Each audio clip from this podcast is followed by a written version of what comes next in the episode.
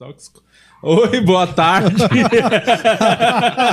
Tamo ao vivo, hein? Sejam bem-vindos. Em ponto, ó, começamos em ponto. 2 e 12, começando mais um podcast aqui diretamente dos estúdios da Fog Filmes, o Projac do ABC. É, se você tá vendo isso aqui, já quero avisar de antemão pra você não se esquecer de se inscrever no canal, porque a maioria das pessoas que assistem essa bobeira não são inscritas no canal. Então inscreva-se no canal, comente nos vídeos, mas assim, todos os vídeos, comenta qualquer coisa, igual hoje, vai rolar o programa, depois você vai lá e comenta. Que palavra podia comentar lá no, no final pra dar o engajamento do YouTube? Manager. CQC, comenta CQC. Isso, boa. CQC, Só comenta hater. no final. CQC, não importa. Aí a galera vai ficando. O que, que será que, que rolou algum assunto tenso do CQC? A gente nem vai falar Não, do CQC é só hoje. engajamento. É só pra dar engajamento no YouTube. Então, façam isso, por favor, pra ajudar a gente, né, Guima? É isso, é isso. Guima. Boa tarde, boa Tá tarde, boa tarde, né? boa tarde. Finalmente, né? É. Eu quero agradecer você que tá? Que aqui com milagre, a hein? gente aqui. Quem diria, hein? Segunda-feira eu aqui. É. E eu já queria avisar, já meter o pé no peito de vocês que vamos ter um showzaço. Ah, que? Sexta-feira, o nosso show lá no Comedy Sampa, podcast, o show vai ter stand-up, vai ter podcast, vai ter interação com plateia, convidado, vai ser uma putaria sorteio. desgraçada. Inclusive, hoje tem sorteio, né, Murilo Moraes, pra sexta, né? Sim, hoje tem sorteio de um par de ingressos para o show. Então você, o que, que tem que fazer? O que, que tem que Como fala, eu comentar? quero ingresso e depois o nosso diretor vai selecionar uma pessoa que mereça Tá bom. Isso. no final. Te divulga. É, mas mas tem que comentar quero ingresso e ir mesmo, porque às vezes você fala É. quero ingresso, pega o ingresso e não vai. Uma, Opa! Uma coisa importante falar Não, porque é que... o diretor é, é ganancioso, ele vai querer cobrar superchat pra dar ingresso. Eu não quero que faça isso. Só Não, dá não, pra quem... E é, e é importante também que a 50 pessoa... reais a gente vai dar o ingresso. Que a pessoa. É, isso, um sorteio de ingresso por 60 reais. É, você que comentar que era o ingresso, por gentileza, não seja burro e seja de São Paulo, É, né? isso. Porque lembra quando a gente sorteava que eu ficava no computador? Uma Sim. vez eu sorteei um cara, ele falou, sou do Paraná. Eu falei, ah, então foda-se. Eu vou pagar a É, passagem você quer passagem também. Não, seja de São Paulo. Isso, boa, critério bom. Então, o nosso convidado de hoje, hein, é, por falar em critério bom, Olha aí, sim. veio aqui no nosso podcast recusando praticamente o convite de todos, os outros. Sim. Ele Deu priorizou a gente. Então, Exatamente. é, Toma. uma salva de palmas para Rafael Cortez, que priorizou Ah, muito obrigado, hein? o Boa. podcast. Poucas, Sim. poucas pessoas fizeram isso. Eu diria até nenhuma. Cara, mas o importante é que eu tô aqui e que eu vou pedir um delicioso iFood e depois dejetar os, o que eu comer usando o meu Fricô. Porque assim, Caralho. iFood e Fricô são o que há de melhor pra qualquer podcast. Tá contratado. É Vocês isso, estão porra. fora. É Tá bom, falou. iFood estão fricô é na entrada e na saída, a gente É ganha, isso. tá vendo? É isso, é isso. Por cara. falar nisso, já que você deu a, a deixa, tá o QR Code na tela nesse exato momento Vou pedir. do iFood, Toma. que tem promoção no primeiro pedido. Você baixa aí o aplicativo e tem promoção, né, Murilo? Primeiro pedido, qual que é a promoção de hoje? Primeiro pedido, você baixa aí, pedido selecionado, você tem 20 mangos de desconto. O, o QR Code tá aqui e o cupom também. É isso que eu queria falar, cupom. Me Cupom. fugiu essa palavra, É, eu tô com esse é, problema é. de português. É, então tá aqui na tela, você aponte aí a câmera do teu celular e vo- é que agora eu sou montador, né? Então Tá, já, tá. já vou falar disso. Tá tudo bem. É, iFood, primeiro pedido em restaurantes selecionados, Então tá já bom? pede um, um belisco aí pra gente, pro Cortez ficar à vontade. Sim, pode deixar. Cortez, como é que você tá se virando aí? Conta pra mim nessa pandemia. O que, que aconteceu da sua vida aí? Ficou em casa, isolado? Ficou maluco como a maioria dos brasileiros? Ah, bicho. Fiquei fazendo live, né? Live, live, live. Eu tô- tô- Nós estamos fazendo o que dá, né, cara? É isso. Eu até que fui bem na primeira metade da pandemia, assim. A primeira fase, ano passado, eu tive um primeiro momento de lamentar pra caramba, porque assim como todo mundo, a pandemia veio e matou um monte de sonho nosso, né? Eu ia voltar pra TV aberta, com um projeto meu. É, eu ia fazer show de stand-up em navio, eu tava com uma parceria com o MSC. E essas coisas foram a primeira lástima, você né? ia fazendo navio, terminou fazendo pra carro. Puta, pois Você é, fez drive-in? Fiz drive-in pra caramba. Fiz drive-in pra caramba. Depois desse primeiro momento de lamentar, eu comecei a arregaçar as mãos e falei assim, meu, eu super, super entendi que ia longe a pandemia. Aí eu pensei, vou ter que fazer coisa na pandemia porque vai entendeu, durar. Tipo, desculpa te interromper, mas tipo, de cara você já se ligou e falou, pô, isso aqui não vai passar rápido, preciso Puta, me virar ou não? Você ainda tava cara, naquela cara. esperança, não, é um mês no máximo, dois meses. Não, eu sabia que ia ser brabo o bagulho. Eu sabia que ia ser brabo porque por tudo que eu tava lendo, vendo, eu falei, é, isso aqui vai ser brabo e vai longe, então deixa eu continuar me virando. Aí com música eu fiquei fazendo live de música, que eu tava sempre cantando e tocando, beleza. Mas com comédia, como é que ia fazer? Eu comecei a experimentar fazer show em Instagram, em live de Instagram, live de Facebook. Aí eu fiz o show que eu tinha, uma, uma ou duas sessões. Eu falei, quer saber, vou começar a montar um show sobre isolamento social. E aí, durante a primeira fase da pandemia, eu fiz o antivírus o show, que era só sobre isolamento social. E que quando deu uma flexibilizada, eu fui para um drive-in, comecei a testar, testar, testar. Fiz uns 15 drive-ins. Fui para Recife, Londrina, Franca, Assis, Valinhos, um monte de cidade. Fiquei em cartaz em São Paulo. E quando eu me senti seguro, eu gravei. E aí, nessa Mas segunda fase, eu soltei. pra- não drive-in, né? Gravou no. no Gravei normal. no drive-in, gravei no drive-in mesmo. Terror, terror. E fiz o, o primeiro show Buzina e tudo. com buzina e tudo. Mas é com pouco dinheiro. Então é, é um show. Muita buzina e pouco dinheiro. É, que- acho que isso- é, é exatamente isso.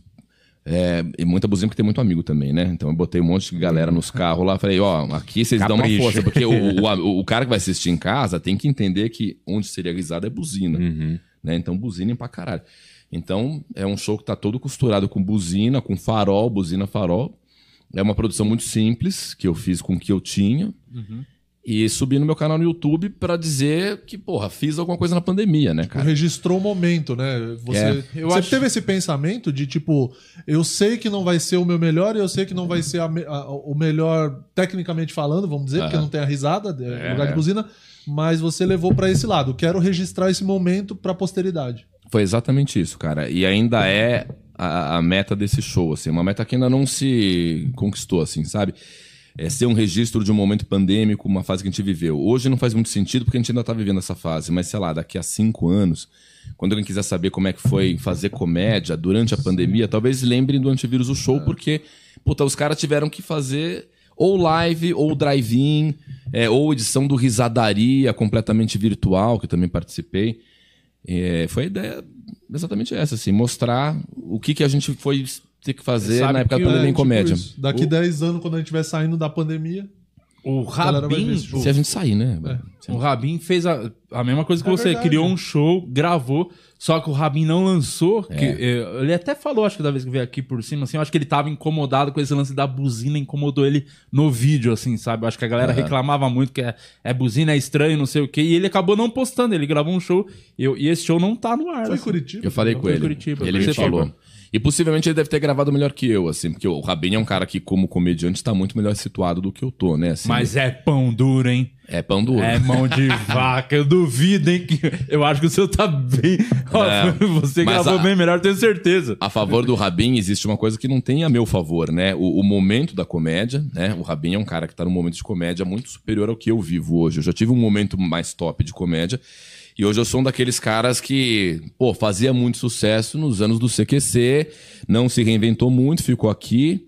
E aí resolvi fazer um stand-up gravado no drive-in. Claro que eu não tive a meu serviço os melhores né, recursos, porque isso tá à disposição dos comediantes que estão mais bombados. Mas ainda assim, eu fui macho, gravei, mostrei para algumas pessoas, fui desencorajado por algumas. Né? A Bruna Luiz, por exemplo, falou: eu não lançaria. Eu sou tua amiga, vou dizer, eu não lançaria esse especial, porque tá um pouco escuro, é um pouco anticlímax, é estranho não ter a risada. Outros disseram, foda-se, solta. E aí na hora H falei, vou botar, não tem nada a perder. Botei e tá ali, é o único que tem. O Rabin Então- seria o segundo a fazer isso, ou teria sido o tem primeiro. um registro foda. É o único comediante É. aqui que tem um show registrado no drive Postado, E registrado que e postado. só fala do isolamento social. Você não toca no, no vírus, é só é, Eu passo é isolamento, quarentena.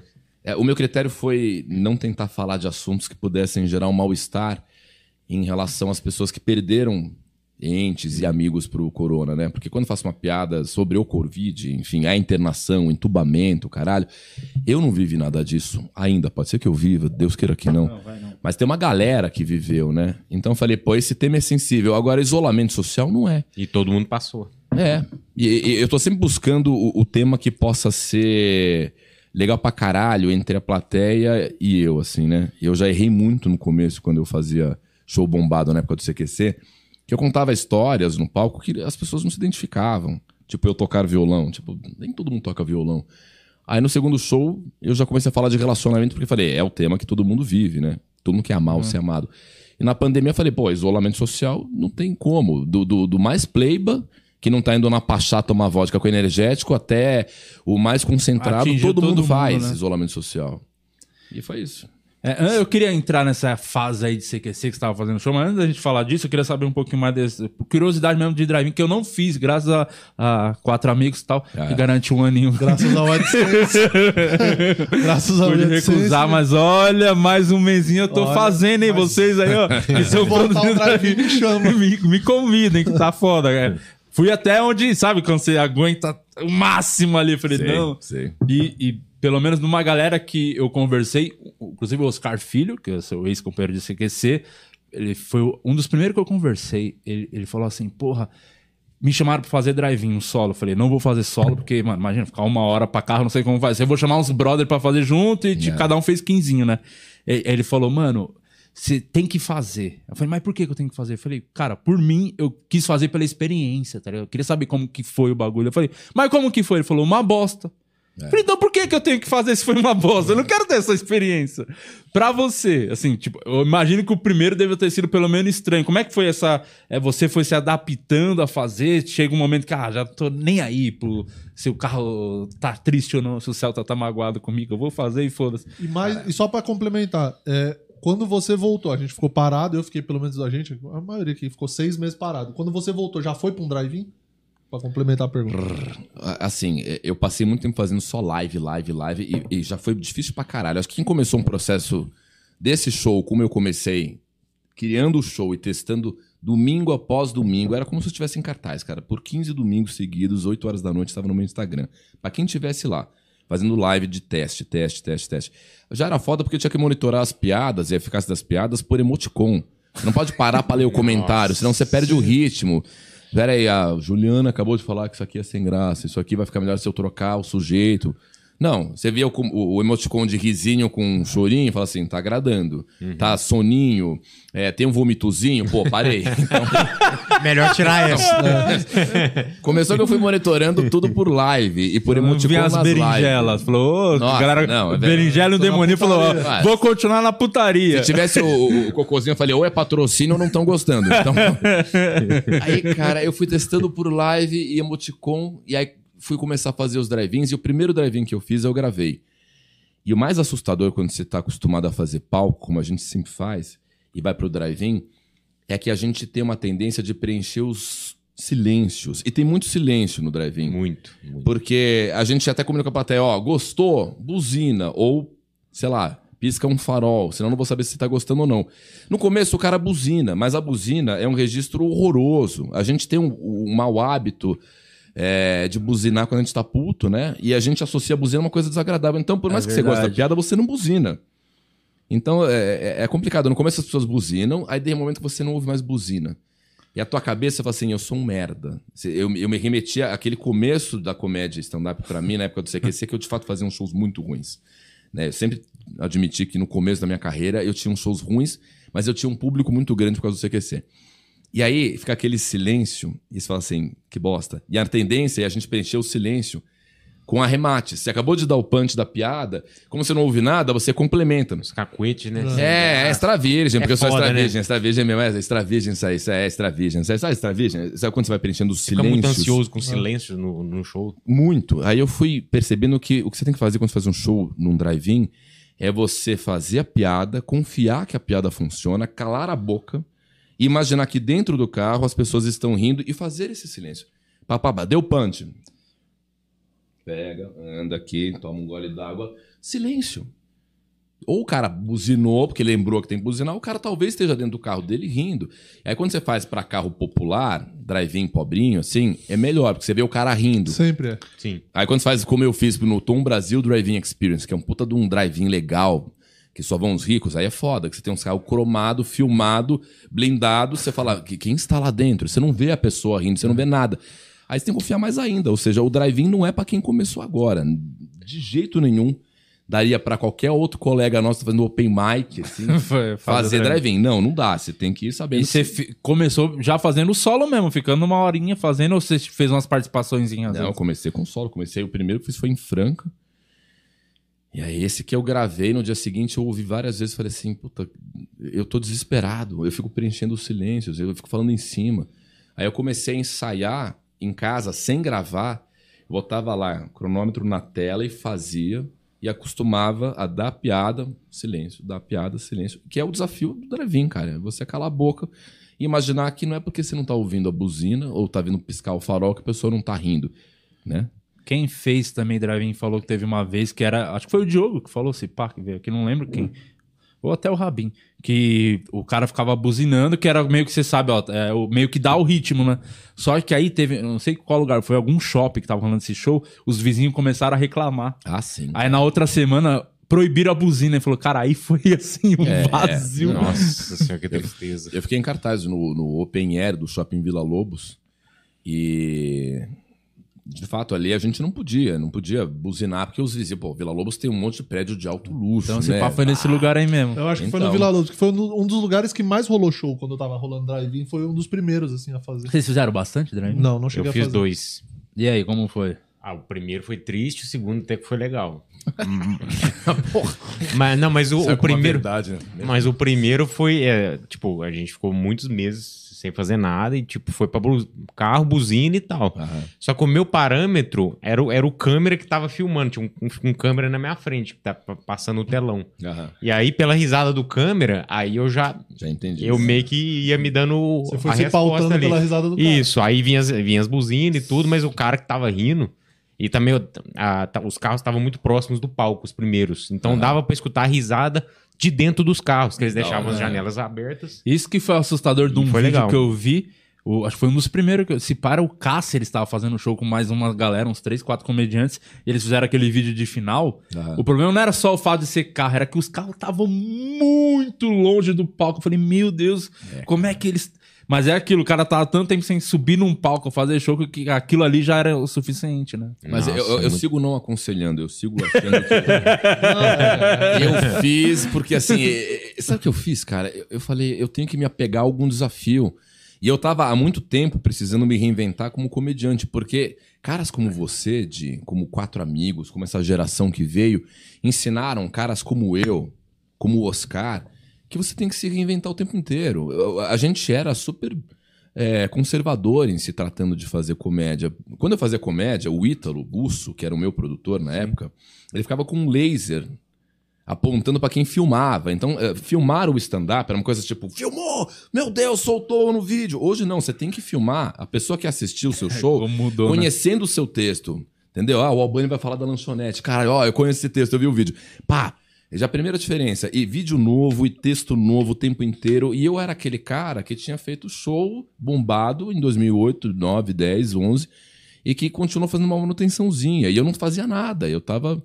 Já ia fazer uma reinvenção pessoal em 2020. E era a minha meta, assim. Depois que eu passei o Réveillon num navio fazendo stand-up e vi que tinha potencial de novo. Falei, 2020 fazer show novo. Aí quando veio a pandemia, eu falei, porra, vou seguir minha meta e vou fazer. O que dá pra fazer é pra drive-in, é sobre isolamento social, eu vou fazer. Mas ainda acho que não é legal. E eu imagino que Não é, não. o tesão que deva ter dado, que é, é o que a galera que fica um tempo apegada no texto não se liga. que Foi até uma coisa que aconteceu com o Oscar, que ele estreou o show novo, né? Ah. Ele fez show novo, ele fez um show, deu a pandemia. Eu fui. Eu, eu não fui no primeiro, eu ia, acabou não dando, mas depois eu falei com ele ele disse: caralho. Eu já tô pensando em escrever um outro show. Tipo, o cara se empolgou tanto de vir com a, com a parada nova que realmente não precisava ter ficado 10 anos fazendo o mesmo show. Não dá pra ter. feito. Não, é, é total. E a gente fazia. O Oscar é maluco também, né? O Oscar é um cara que ficou 11 anos fazendo Putz Grill, né? Só que eu acho que ele tem a facilidade. Pelo... Você é ator formado também, de formação? Você tem? Formação não. Eu tenho DRT de palhaço. Ah, É é porque o, o Oscar é ator, né? Eu acho que o É. ator é mais fácil dar o mesmo texto. Talvez não incomode é, tanto. é, total. Tipo, eu não sou zero ator. Então, me se eu fico muito. Eu tava falando hoje, né? Sim, sim. Eu fui fazer uma história divulgando um show meu. Veio ver meu novo show, mas é meio que aquilo. Parei, fiz um pouquinho, parei por causa da pandemia, voltei. Não, já não é novo show, já é um, já é um show velho, tá ligado? Mas é, não, aquilo. Nem Mas você sei não tem mais. gravado, é teu show atual, É, né? não tem gravado. É foda porque, tipo, eu acho que é, o lance da pandemia tirou um pouco da gente esse sentido de tempo de, das coisas. Total. Porque o teu show, você começou an- antes da pandemia e aí ia gravar no meio do ano. Só que a gente, planejando. 2020 foi o ano que a gente perdeu. Então, tipo, esse show, ele é velho, mas não é. É, que eu mudei louco, também né? do que era é? pra ter gravado antes, lá em- no ano passado, em Isso. julho. E aí mudou um pouco, só que agora eu já cansei É. desse mudado, então eu tô completamente confuso. Essa é, É, a a verdade. nossa, re- a nossa relação com o tempo, acho que a pandemia alterou muito isso, né? Porque é um- uma coisa que você tem há um tempo, mas não tem. Porque não tem gravado, você não tem postado, você não tem, então. Porra, Que mano, é da hora ver, eu ver você falando de stand-up, porque assim, eu acho que eu nunca vi em nenhum momento você falando sobre esse lance de palco, comédia, eh, especificamente do show, Ah. tá ligado? E como que foi a, na a época áurea, né? Top, deve ter sido bom Pô, demais. foi bom pra Porque eu, Aquela época que você saía com eu sempre falo malas com, de dinheiro com, do teatro. com o É, Rafinha, com esses caras, com todo, todos vocês, né? Tipo, vocês fizemos tudo que vocês fizeram, só que a diferença é que vocês estavam sozinhos. Eu precisei foda, dividir com mais três. E, e tinha outra coisa, tem outra coisa. Não era só uma questão de terem poucos caras fazendo comédia naquela época. A- a- o, o acesso ao ingresso final era mais livre. Você não tinha as tiqueterias pegando pe- parte do seu ingresso, né? É Você porque não eu tinha. sei histórias, eu não posso. Não sei se eu posso falar isso, não lembro se ele falou publicamente, mas foda-se. Uma vez o Marco Luque falou. ele fez um Mas show. foda-se, eu não sei se É. ele falou, mas eu não quero saber. Fez, acho que Curitiba, um show, e era porque não tinha tanta. A galera não tinha o costume de comprar online. Não existia, a galera comprava o ingresso lá na hora, né? Pagava assim, Na dava bilheteria. Ele falou que uma vez saiu, tipo, eles pareciam o tio Patinhas, com dois sacos de grana. assim. Ele falou que uma vez teve que comprar um carro porque não dava pra ir embora com tanto dinheiro. Não, é muito louco. Eu, eu não cheguei a viver essas. Eu, eu Valorizou ganhei. milzão, só na saída. Eu ganhei uma grana, foi legal pra caralho, mas não, não compara com o, o Luke, o Rafinha, o Danilo e o Oscar. Porque quando eu comecei a fazer, era o seguinte: o Luke, Rafinha, Danilo e Oscar já eram caras que faziam stand-up. O Luke não necessariamente, mas ele já era É. um cara do Do terceiro teatro. né? Agora, Rafinha, Danilo e Oscar eram já os caras da comédia stand-up. E eles estavam lotando os shows deles. E eu ficava muito puto porque eu substituía muito, especialmente o Oscar e o Danilo, em matéria do CQC. Porque volta e meia, eles não voltavam a tempo da cidade. É, final de semana tinha uma pauta. Pô, os caras, entre ganhar 50 conto pra fazer dois shows, três shows numa cidade e gravar uma matéria da CUT. Na Central Única dos Trabalhadores, no 1 de maio, a presença o do tom- Palocci. Corre o risco de tomar um tapa da segurança. É. Muitas vezes os caras marcavam a pauta, não, eu vou. E na hora H não iam. Aí que ligavam pra quem? Pro Cortez. Por isso que eu aparecia muito no CQC. Eu substituía muito os moleques. Porque eles estavam sempre ocupados fazendo stand-up. E eles privilegiavam fazer naquela, naquele começo do CQC o stand-up, porque eles bombavam, ganhavam grana e estavam sendo redimidos de umas. E também eram os caras que começaram do stand-up, né? É. Então os caras vieram do bagulho, né? Não, Então- Eles estavam se redimindo. Eles tinham feito shows menores, tinham uma dificuldade de impor o formato. Aí abraçaram o formato. Mas eles tinham essa sozinhos. liberdade de, de sair pra fazer show e poder cancelar a pauta Não, e... não tinham, mas eles. Não, não, não posso Você que- provar, você mas. quebrava o galho. Eu acho que eles foram. te- Teve crocodilagem ali. Meteram teve, teve- louco. Metia louco. Oscar especialmente. Era um cara. o Oscar tinha todos os problemas possíveis no CQC. O, o celular dele não despertava, acabava a luz no prédio dele. o carro dele arriava a bateria. Era sempre assim. Domingo de manhã eu felizão ia tomar café com a minha mina. Você pode vir pra cá? Eu falei, não, Oscar de novo? É, o Oscar teve um problema, ele tá com laringite. Fez quatro sessões. Fez quatro ontem. sessões e inflamou a garganta. Não, e aí não tinha como comparar muitas coisas, a gente só monitorava o passo a passo pelo Twitter, que era a rede social do momento, assim. Uhum. E aí, às vezes, os caras davam uma sumida no Twitter, aí você fuçava ali, pô, o cara tava em Osasco ontem, misteriosamente, não pode fazer matéria hoje.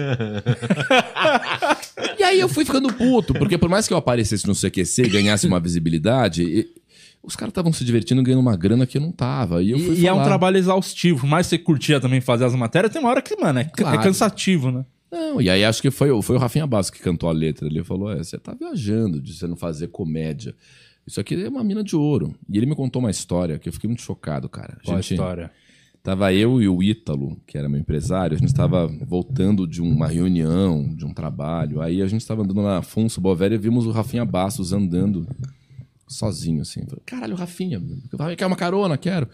Falei, você veio da onde? Ele falou, fui no banco. Ele tava com uma mochila vazia, assim.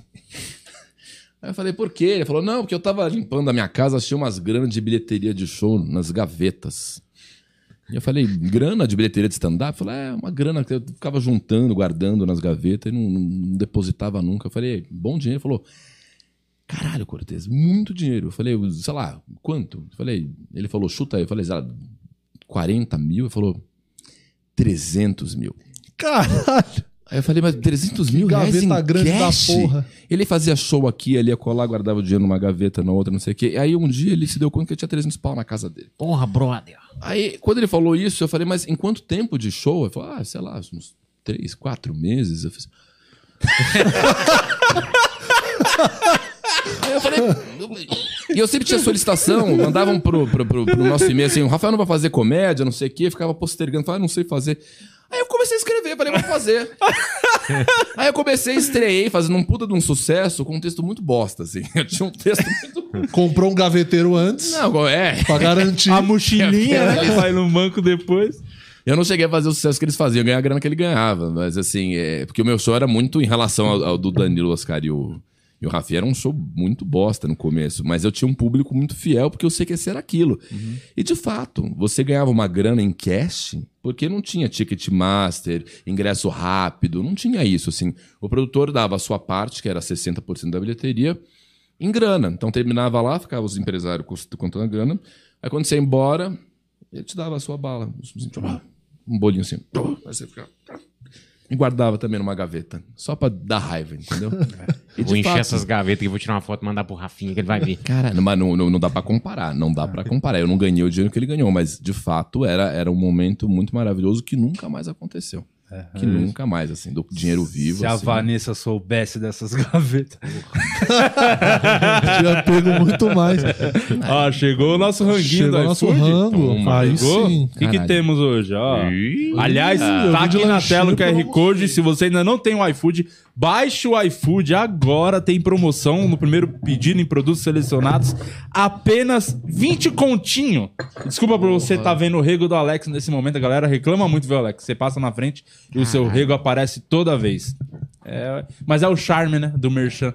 É.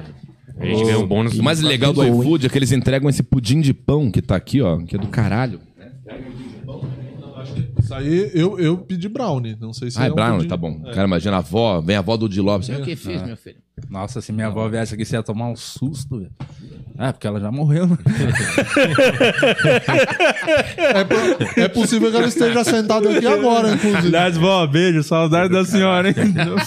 Faz um cafuné aí no senhora que tá com, com essa almofadinha no colo aí. Enquanto a gente tá comendo belisquinho aqui, o Will, nosso diretor, tá no superchat. Aliás, explicar pras pessoas, quem quiser participar aí, mandar pergunta pro Cortez, como é que faz, hein, Will? Boa tarde.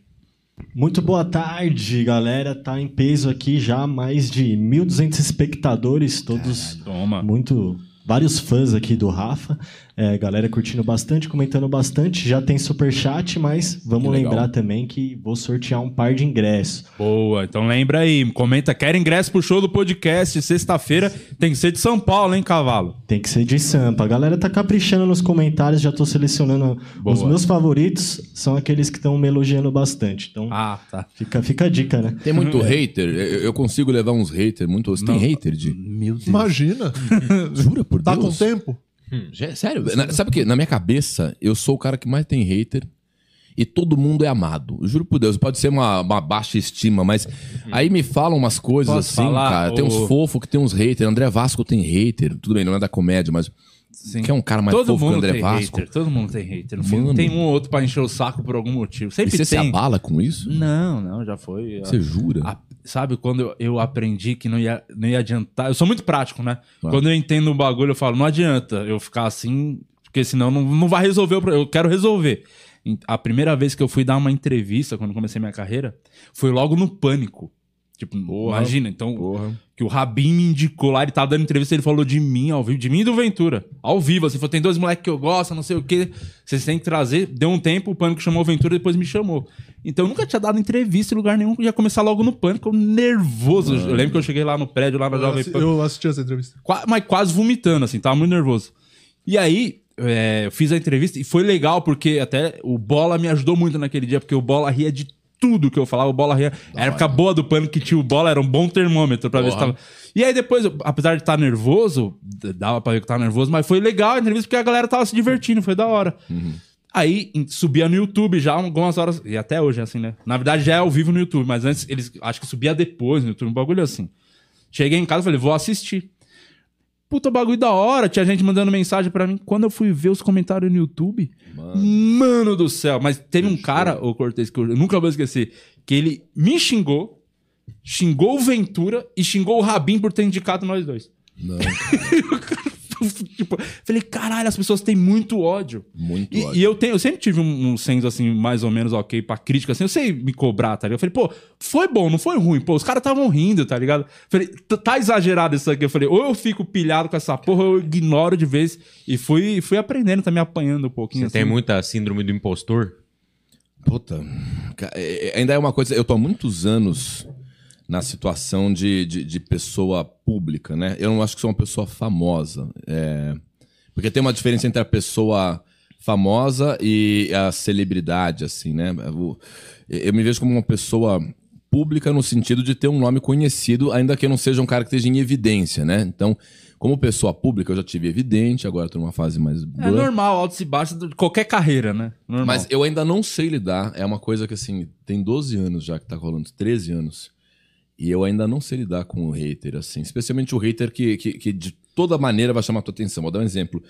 É, tinha uma mina que era uma hater ferrenha minha. Detestava, detestava tudo que eu fazia. Não sei o que eu fui, fui pra Record, fui pra Globo. Eu me reinventei. Aí eu Ela te fiz isso. detestava, mas estava sempre lá. Tava sempre lá. É engraçado Era isso, todo mundo né? dizia assim, meu, ela não larga você, ela segue você, ela te odeia, Mas é hater, hater fiel, né? Hater, eu tentei conversar com ela, ela falou, não fala comigo não, arrombado. Era, era uma tipo assim... Ô, louco. Eu tentei trazer pra perto, Calma, mãe. fofo, eu tentei ser escroto, mandei pra tomar no cu, eu, eu tentei tudo, cara. E, e aí chegou uma hora que ela percebeu que ela não tinha mais efeito sobre mim.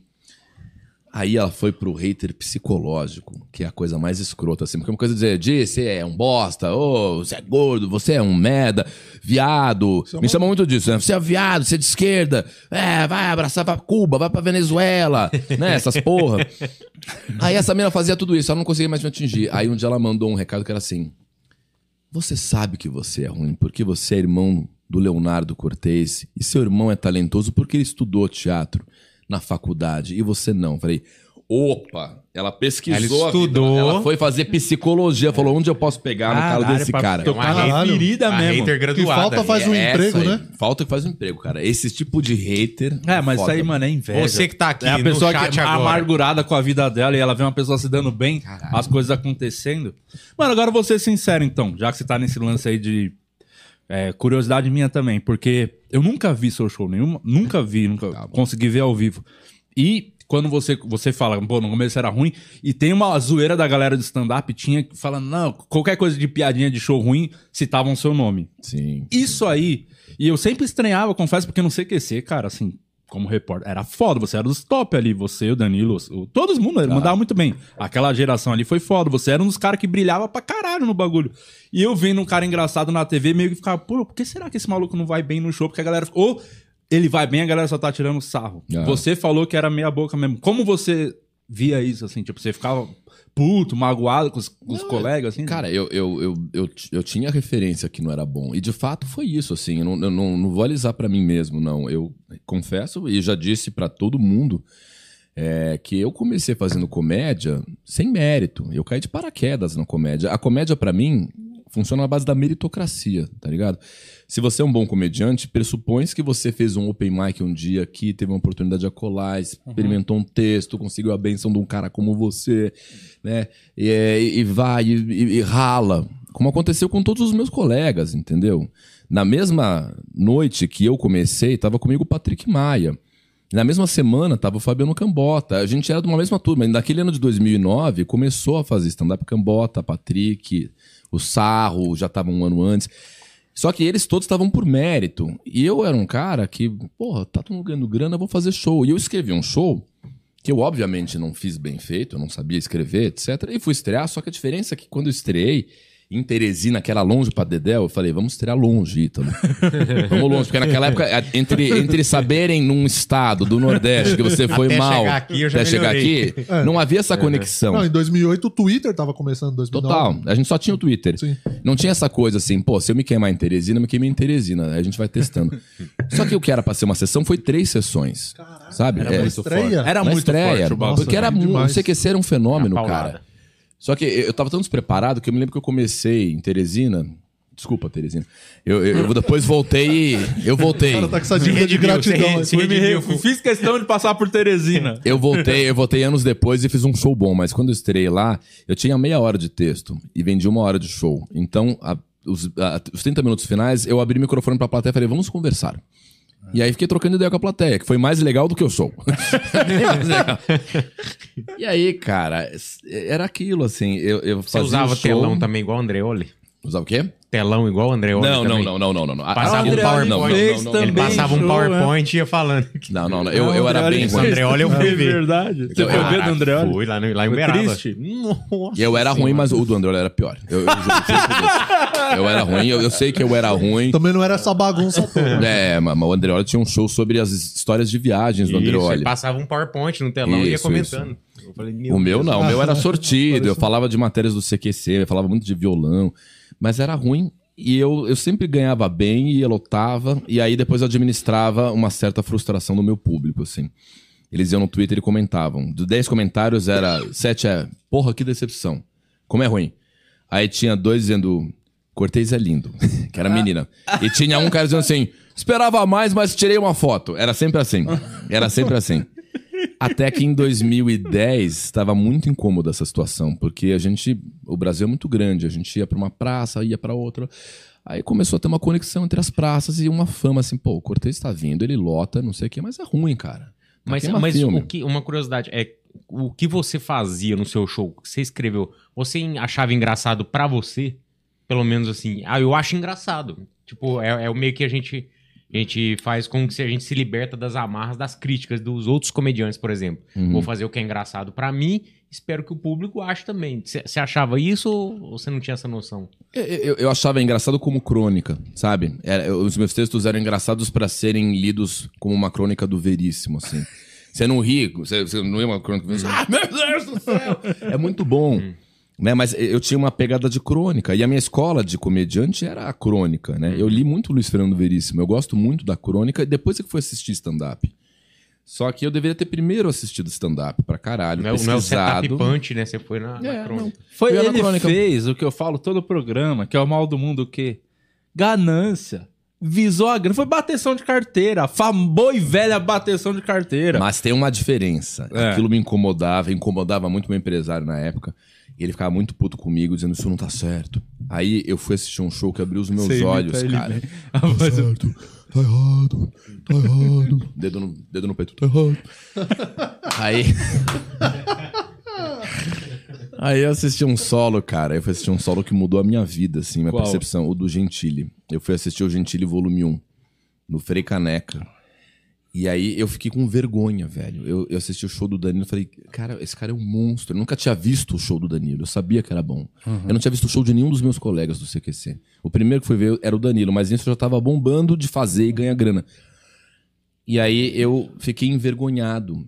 E falei, não, agora é questão de honra. Eu vou redimir essa má fama. E eu comecei a estudar, estudar, fazer, fazer. Aí comecei a colocar o violão. Eu falava de violão, mas não tocava. Fiz um set musical. Aí fui para um outro texto de relacionamento. E a grande frustração que eu tenho na minha carreira de comediante hoje é que agora que eu sei que eu sou um bom comediante, sem dever nada a ninguém, eu não tenho o público que eu tinha naquela época. Essa é a frustração.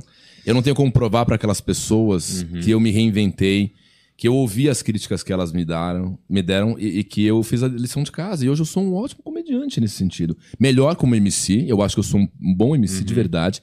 Mas eu seguro legal um show de comédia stand-up.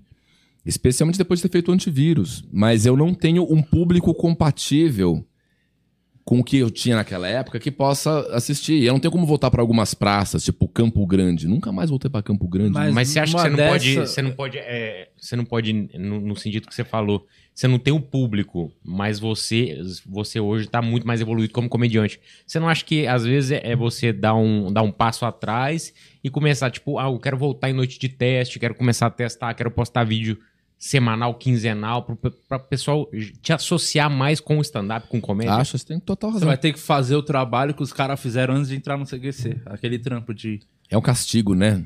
Você pulou a etapa, agora se fudeu, vai fazer de volta, Volta volta, pro casinhas. fim da fila. É, e, e isso é um trabalho difícil, cara. É um trabalho de ajuste de muitas coisas, né? Você tem que ajustar o seu ego, você tem que ajustar É o orgulho, né? O De estar tá é. voltando atrás, né? Mas você é um cara carismático, velho. Você é um cara que é, que é comediante. Agora que você tá seguro de si como comediante, eu acho que você tem tudo pra estourar. É, é- na verdade, é... Eu ainda acho que o segredo, bicho, é não cai muito você- na conversa dele que ele acha que também vai estourar, né? Saiu ver até pra São Paulo, tá aí, ó. Já um ano aí pra- pedindo dinheiro emprestado. largar das traças, né? Mas já vai.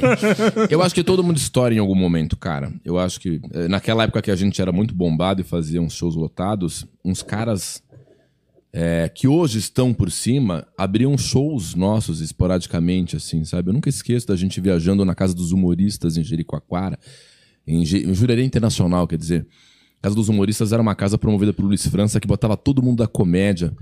E, e tava, tinha lá um menino magrinho, assim, magrinho, magrinho, assim, que todo mundo gostava muito, era muito carismático. E a gente fazia show no Credit Card Hall de Floripa, dois anos seguidos. Ah, e era o Rabin que tava no pânico, o Gentili, né? Eu, o. Porra, o Diogo Portugal, que era foda já, que ele, ele tava, acho que nessa época tava no Zorra. E tinha um menino magrinho que fazia uma canjinha aqui e ali ia colar. Bom, esse cara é o Afonso Padilha. E naquela época ele era um cara que todo mundo gostava, falava, puta, esse cara é bom. Mas o público ainda não tava com Padilha. E hoje a gente fala, caralho, Padilha, dá uma moral, pelo amor de Deus, Padilha. A gente suplica, por favor, cara, você é foda. Lembro também quando eu era apresentador da Record, eu com um programa na Record. Aí a gente foi fazer. O, o- eu fui ser entrevistado pela Ana Hickman no programa dela. E tinha um cara fazendo um, um set de stand-up, passando o stand-up dele, tomando bronca do Vildomar Batista. Abriu o microfone, não fala bunda, você tem que mudar esse texto aqui. Era o Ventura. Era o Ventura, entendeu? E hoje o Ventura é isso aqui. É, é- é muito louco. O bastão do sucesso, ele passa de mão em mão. Você não tem a dúvida que vocês vão fazer sucesso. Vão, vão, a, questão do sucesso é Eu administrar discordo isso. né? plenamente. Eu acho que nunca vai- vão fazer. Esses dois Você nunca vão acha? Eu Pô, tenho vai. certeza que não vai. Vai. É, enfim, quer apostar? o cara joga muito pra baixo. Você tá muito na aposta. né? Não, se fizer tudo direitinho, o sucesso Vai. é eu acho que é o trabalho sempre é re- recompensado, de verdade. Eu acho que cedo ou tarde vem uma recompensa. Pra uns é um pouco maior, pra outros é o ok. é, enfim, mas a- o trabalho é recompensado. Eu acho que o lance é entender também o lance da- esse lance da recompensa. Porque nem todo mundo vai ser o Ventura, nem todo mundo vai ser o Afonso, mas você pode ter um nível de trampo que te mantém, né? Márcio Donato. Mas todo mundo, todo mundo pode ser o Márcio Donato. Esse é o meu curso de comédia. Eu acho que você não pode. Você não pode. motivacional. Seja um Márcio Donato. Pode ser muito filosófico que eu vou falar, mas você não pode ser escravo das suas expectativas. Ah, isso é verdade. Porque às vezes você tá imaginando, ah, eu quero estudar pra ser o Ventura. Não, você vai ralar pra caralho, você vai ser você mesmo numa posição que o mercado e o público vai te, vai te abraçar num certo foco, momento. Na minha opinião, que é um bagulho que eu sempre tive pra mim, é o que, porra, eu, de- eu durmo bem, né, toda noite. Viver da comédia. O meu, eu gosto tanto da comédia que o meu foco. Cara, eu só não quero trabalhar em outra coisa. Se eu tiver pagando minhas contas, vivendo bem, tranquilo, com comédia, É isso que eu penso. Então, Então- mas não, não tem como voltar atrás. Com o que você já conseguiu, a menos que você seja louco e gaste toda a sua grana com puta e droga, que eu espero que não seja o seu caso. Não, tem como Puta voltar atrás. não. É, você já está num Com ponto droga, não. que coisa. é irreversível agora, de- entendeu? Mesmo que você viva uma entre-safra, como eu vivo hoje, eu tive o bom senso na época que eu ganhei de guardar, de investir, de comprar as minhas coisas, e eu administro isso. Por exemplo, eu, eu sou um cara que, como comediante, performa melhor hoje em corporativo, que é uma coisa que quatro amigos não, não quer fazer, por exemplo, do que com público. Eu vendo pouco ingresso pra plateia. Se botar nós tudo junto aqui e vender ingresso, eu tenho que dar uma ralada uma, uma ralada para vender ingresso que eu não tinha que dar 10 anos atrás.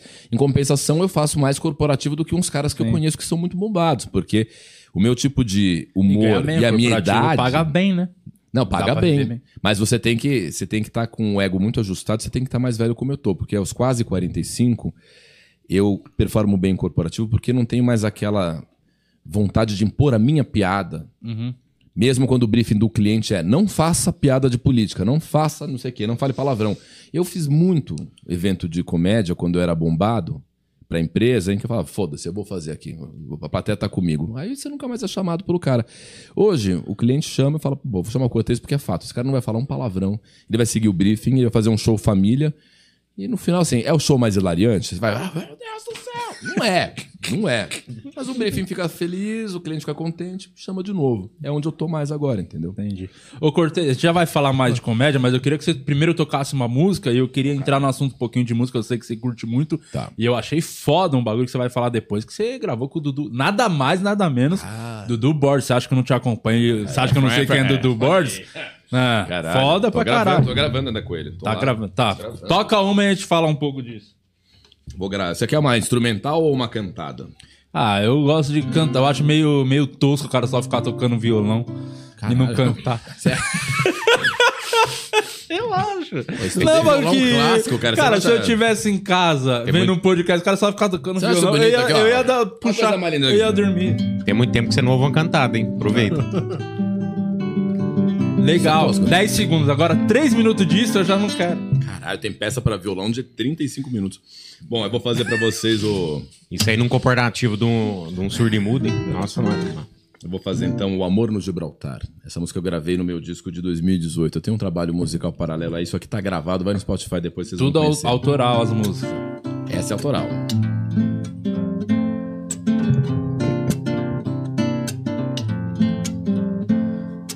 Oi menina doce e bonita, você é uma delícia, eu vou morrer de paixão. Vamos tomar umas birita, comer uma marmita ou rola-nos pelo chão. Pois com você, minha linda, eu vou sorrir como não. Você é minha menina, eu sou seu ciclo, sou seu miculino. Vamos viver de achar graça, essa vida é passe, nosso filho é um cão. Uma fera da primavera, um menino pantera, fruto de uma paixão. Pois com você, minha linda, eu vou casar como não. Você é minha menina, eu sou seu ciclo, sou seu miculino. Vem e me ama e me chama pra morar. Numa cabana pra lá do estreito de Gibraltar. Vem e me aquece e não esquece de me dizer. Meu lindo, você parece um artista de TV. Aí teria uma repetição, mas a gente faz curtinho. Você, as suas referências musicais quais são? É MPB total? Qual que é essa? Ou não tem essa? É tudo um pouco. Eu, eu sou todo conservador em várias coisas, exceto uma, é, na música, né? MPB, eu gosto pra caralho, eu gosto de violão clássico pra cacete, eu gosto de música orquestral, eu gosto de música clássica. Eu não gosto muito de ópera, porque eu não conheço, né? Não sei falar sobre Giuseppe Verdi, né? Mas é, violão clássico eu, eu ouço a vida inteira. É, MPB, eu gosto de MPB antiga. Tô me abrindo pra MPB nova agora, ouvindo umas coisas que eu nunca tinha conhecido. É, tudo isso é bem purista. Em música eu sou todo conservador, assim, exceto por um aspecto. Eu sou viciado em Public Enemy, a banda de rap, que é o único som que eu trago desde os meus 13 anos até hoje, mas viciado de uma maneira assim. Eu tenho uma tatuagem do Public Enemy no meu braço, pesquiso tudo sobre os caras. Não posso ver vídeo do Public Enemy antes de dormir, senão não durmo. Eu fico, caralho, o que, que é isso, cara? O que, que é isso? Eu ainda não consegui. Eu falo sobre eles, eu fico agitado, cara. Eu sou muito fã. Eu fui no show, fui- todos os shows que eles fizeram no Brasil eu fui, e no último show que eles fizeram, eu consegui assistir de cima do palco, na carteirada, na carteirada mesmo, assim, ó, Rafa Cortez. Aí me botaram ali na coxia. e aí um dos manos do Public Enemy, Flavor Flav, que é um cara que, cara, ele tem dentes de ouro, usa um relógio gigante aqui no peito, ele... É o ele chacrinha deles. é, cara, ele é uma instituição, assim. Ele, ele é o cofundador do Public Enemy e é um deus, né? Pra mim, do, do hip hop. Aí ele me viu ali no canto, me viu com uma camisa oficial do Public Enemy, que era artigo de colecionador. Aí ele veio até a coxinha, me puxou, me colocou no meio dele do Chuck D, enquanto eles dançavam, e eu, branquelo, né, Caramba. super redondão, dançando como se fosse um mano. Os manos da plateia, tipo, "Ah, sai, sai, o seu cu. O brasileiro não conhecia, mas os gringos não. Ele ficava, sai, você quer ser seu merda? Eu, eu, eu, yeah, yeah, tatuagem, tatuagem. Aí o Flavor Flav me abraçou e falou por educação. I love you, man. E eu, nunca contei essa história num podcast. Aí eu comecei a chorar e falei, I love you. I really love you. O maluco chorou no palco. Aí veio o segurança foi afastar e falei, I love you forever! I love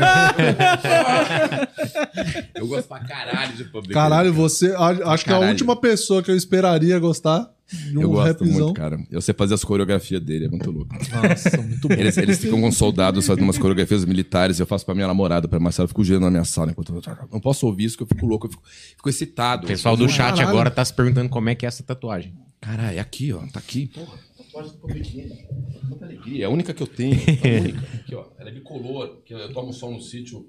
Não, sim, sim. aqui. Muito foda. E é toda torta, mas eu amo, cara. Na, na cadeia. é complicado. É isso. É Public Enemy e, e, e clássica. E é, é doido, né? é porque ver show de cima do, do palco é é outra parada, né? Ver um show de música mesmo de cima do. Tive essa experiência, é outro estilo completamente diferente. Não, vamos lá. Public Enemy e. Tiaguinho, Ah, né? porra. Top, que é brother do Dudu Borges, sócio do Dudu Borges, inclusive. Meu Deus do céu. E de cima do é um palco, aquela monstro. banda toda. Mano, é foda, foda demais. É outro... Caralho, que é uma puta emoção, mano. Você tá lá em cima vendo, nossa. Esse Senhora. moleque é um monstro. Eu nunca tinha visto o Thiaguinho ao vivo, né? E tinha um certo.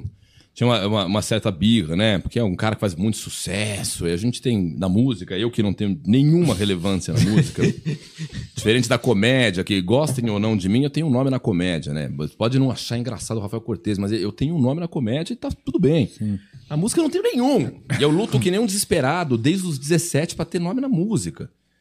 E aí, um cara como o Thiaguinho faz muito sucesso, quem não tem nenhum sucesso como eu, consciente ou não, há uma certa biga. Tipo, é, um Thiaguinho aí, né? Zé Bombando, né?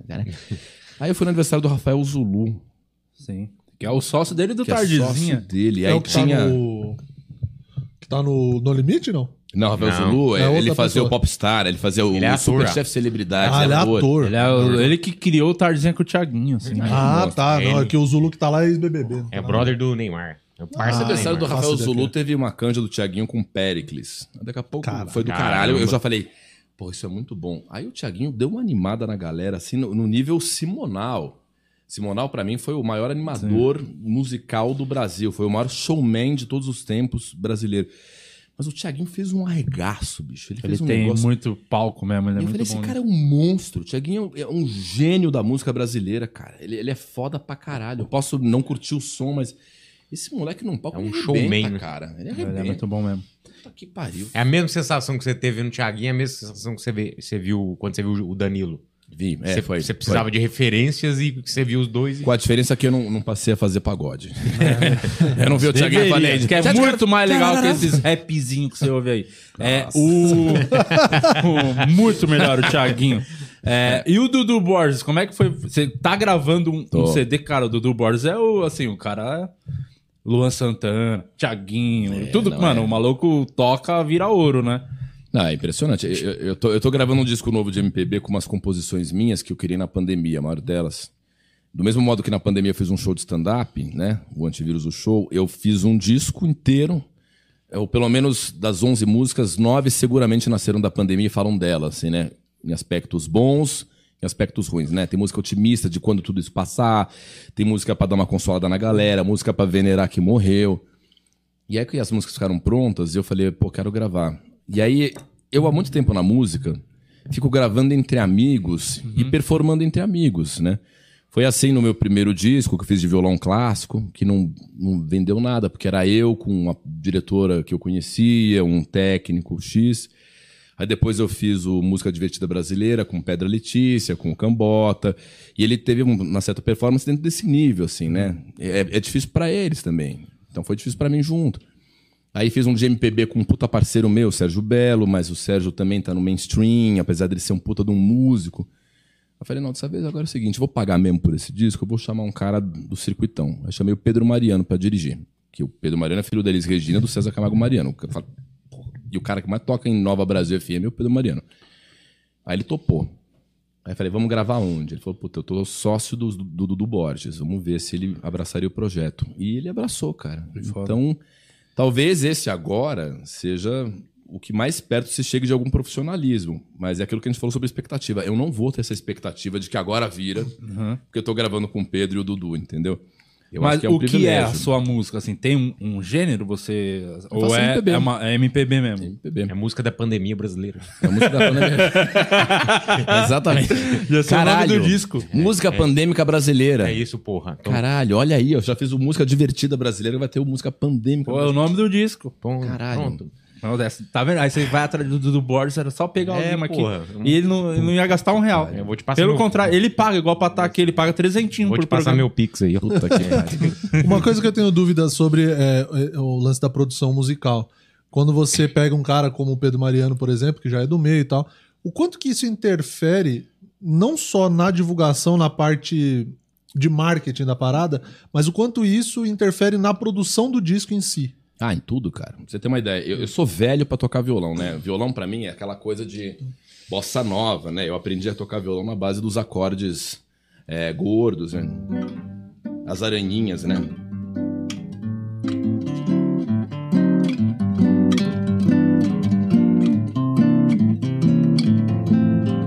Muita da, do som que eu faço tem essas aranhas, né?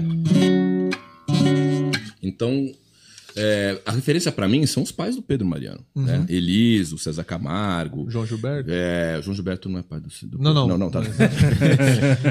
João Gilberto. João Gilberto pra caralho. João Gilberto é um gênio, né? Eu fico tirando uns arranjos que o João Gilberto tocava. Tem um francês que fica tocando as músicas do João como ele tocava. E eu assisto e fico imitando os acordes e falo, isso é impossível, os acordes que ele faz, o cara. Então, quando eu peguei esse disco, eu falei, eu já sou velho no modo de tocar e no modo de gostar dessas músicas.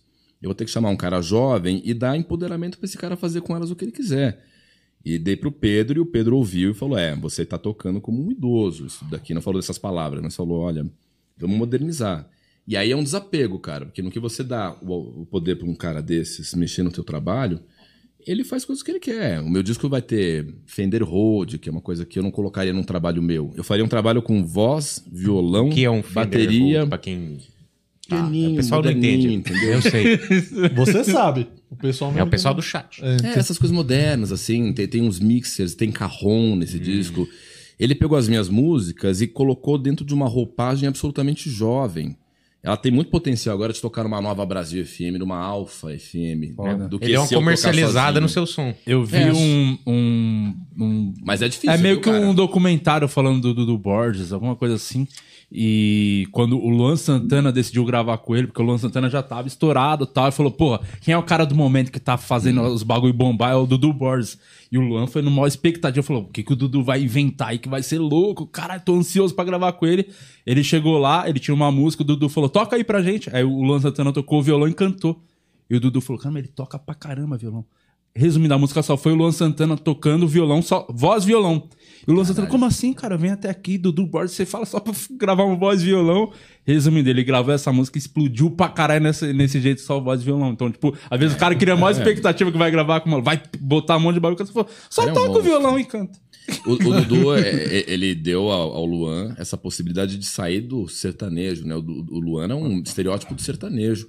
Foi o Dudu Borges que falou: não, você tem que ir pra música pop, você é um cara pop. Do mesmo modo que o Dudu e o Pedro, ao gravar as minhas músicas, estão me dando uma oportunidade de tentar sair da marginalidade das minhas referências, né? É por isso que não tá indo assim.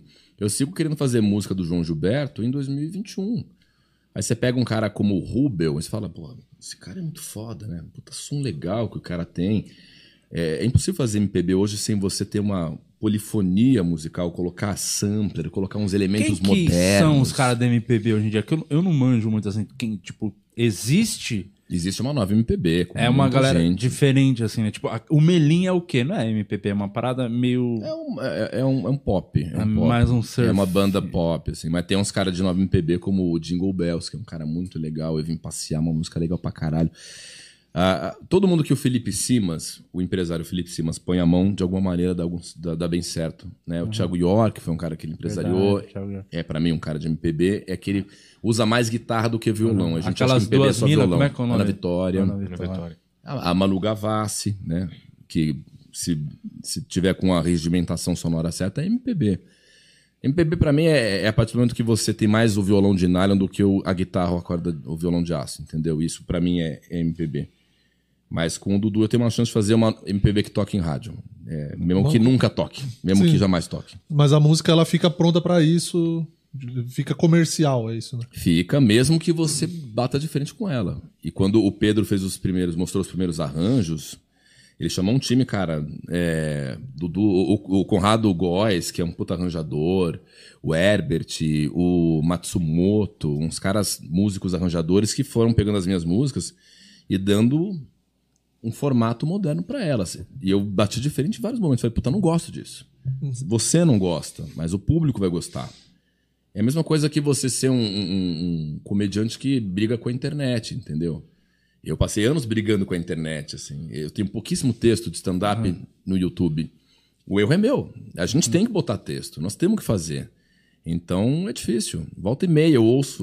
Agora não mais, mas eu já ouvi muita coisa do meu som que os caras estavam mostrando. Falei, não gosto, não, não, não põe esse sampler, não quero isso aqui. Cara, vai, ouve de novo. Aí você fala, tá, vai. Foda, vamos, Você vamos. meio que aceita. Hoje eu já gosto de tudo. Hoje eu já tô apaixonado E por tudo. É o, é o que eu ia falar, né? como é que funcionava a sua cabeça, sendo que no outro contraponto chega o Luan Santana e fala, não, é isso que eu quero. Aí no seu, no seu som o cara falou, não, vamos colocar isso, isso e aquilo. Tipo, o cara meio que o dá lance uma do cara um Frankenstein a, a no seu som. parada, parada diferente, né? Porque, pô, o Luan é um cara que é, é um cara bonito, que você já acha meio galanzinho, tem uma voz bonitona. Pô, Quando esse cara tocar, a galera souber que ele toca pra caralho violão, cantando assim, vai, vai, vai explodir, tá ligado? Eu falo, falo é, que você é feio tem cara tem essa...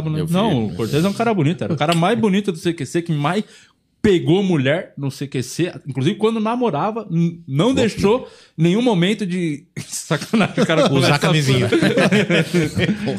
Você era galanzinho no CQC? Quem era o, o que mais desenrolava lá com as minas, hein? Que deve ser, devia ser foda o assédio, hein, mano? Era muito popstar CQC. Cortez, a galera que legal. começava na comédia não queria ser comediante. Queria entrar pro Queria CQC. ser CQC. Esse é o foco. Era o trampolim pra virar um CQC, tá Você sabe que eu tinha. Hoje eu acordei e fiquei feliz vindo pra cá. Eu falei pra Marcela, ainda não falei de CQC hoje. Eu tenho uma meta. Do mesmo modo que o alcoólatra tem aquela luta de não beberei, só por hoje não beberei, tem disso assim, hoje não falarei de CQC. Então a música, vai. Mas É, não, não, mas eu falo, eu falo abertamente, mas é que mesmo que eu não queira falar, alguém falará comigo Mano, sobre é, o CQC. é, É, uma parte coisa da sua muito história, não louca. tem como. É um bagulho muito marcante. Você Mas- vai- é pro resto da sua vida, você vai.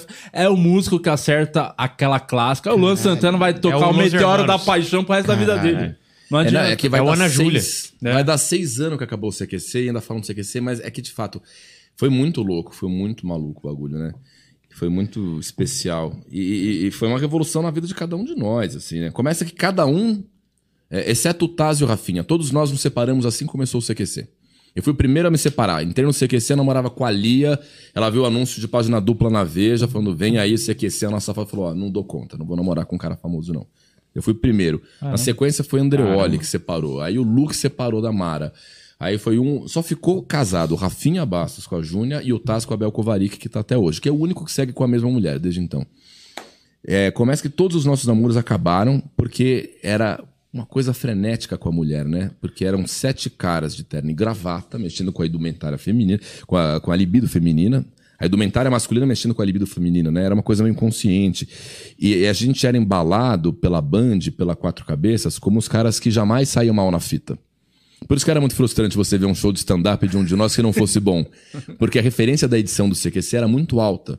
E a edição do CQC pegava o filé mignon das Salvou nossas... muita matéria. Muita, mas E, e o time de comédia da edição era perfeito. era né? Perfeito. Você ficava sete horas fazendo uma pauta, você fazia seis perguntas bosta para um entrevistado. Acertava uma, só ia a uma. O programa era todo de edição, pelo menos dos repórteres, né? E ali a, a- a bancada tinha muita, muito roteiro, muito roteiro bom. Então, bicho, era a gente era meio infalível, né? As pessoas viam a gente como uns caras meio infalível e meio inacessíveis, porque no começo os argentinos fizeram uma, coisa muito foda com o CQC. Eles blindaram a gente pra caralho. Eles não deixavam muito a gente dar entrevista. A assessoria da, da, da Band negava todos os pedidos de entrevista, então a gente era meio inatingível. E aqueles caras pareciam de terno e gravata, eram uns caras feios até. Nenhum, e tal. e ninguém era bonito, bicho. Não tinha ninguém lindo, mas na cabeça da- de algumas mulheres aquilo virou um, um tesão, um desejo. E os namoros foram caindo por terra. E a gente se redimiu de muitas humilhações, como eu que me redimi da minha adolescência de bosta. Nos meus anos de CQC, Eu comi as pessoas que eu deveria ter comido na minha adolescência inteira, entendeu? Foi muito foda. Foi um- Chegou a fazer alguma baguncinha com Muitas, o pessoal do legal. elenco? Não, não, ninguém. Todo mundo coxinha. Tem histórias maravilhosas, né? Temos uma história. Quais, por exemplo? Conte Temos uma- algumas, vai. Temos a noiva, temos a, a, a noiva do. Acho que ela era do, do Marabá. Uma noiva do Marabá. Uma mulher noiva do Marabá que veio para São Paulo comprar seu vestido de noiva. Aí, essa história vai, vai queimar um filme de muitos ex-CQCs, foda-se. Aí ela veio, ela foi na plateia do CQC, uma, uma mulher voluptuosa, assim, uma mulherona gigantesca, assim, sabe? Ela foi sozinha. Aí mirou o programa inteiro em um colega do CQC, que tava na bancada. Ficou mirando ali, não sei o que, tá, tá. Esse colega fez.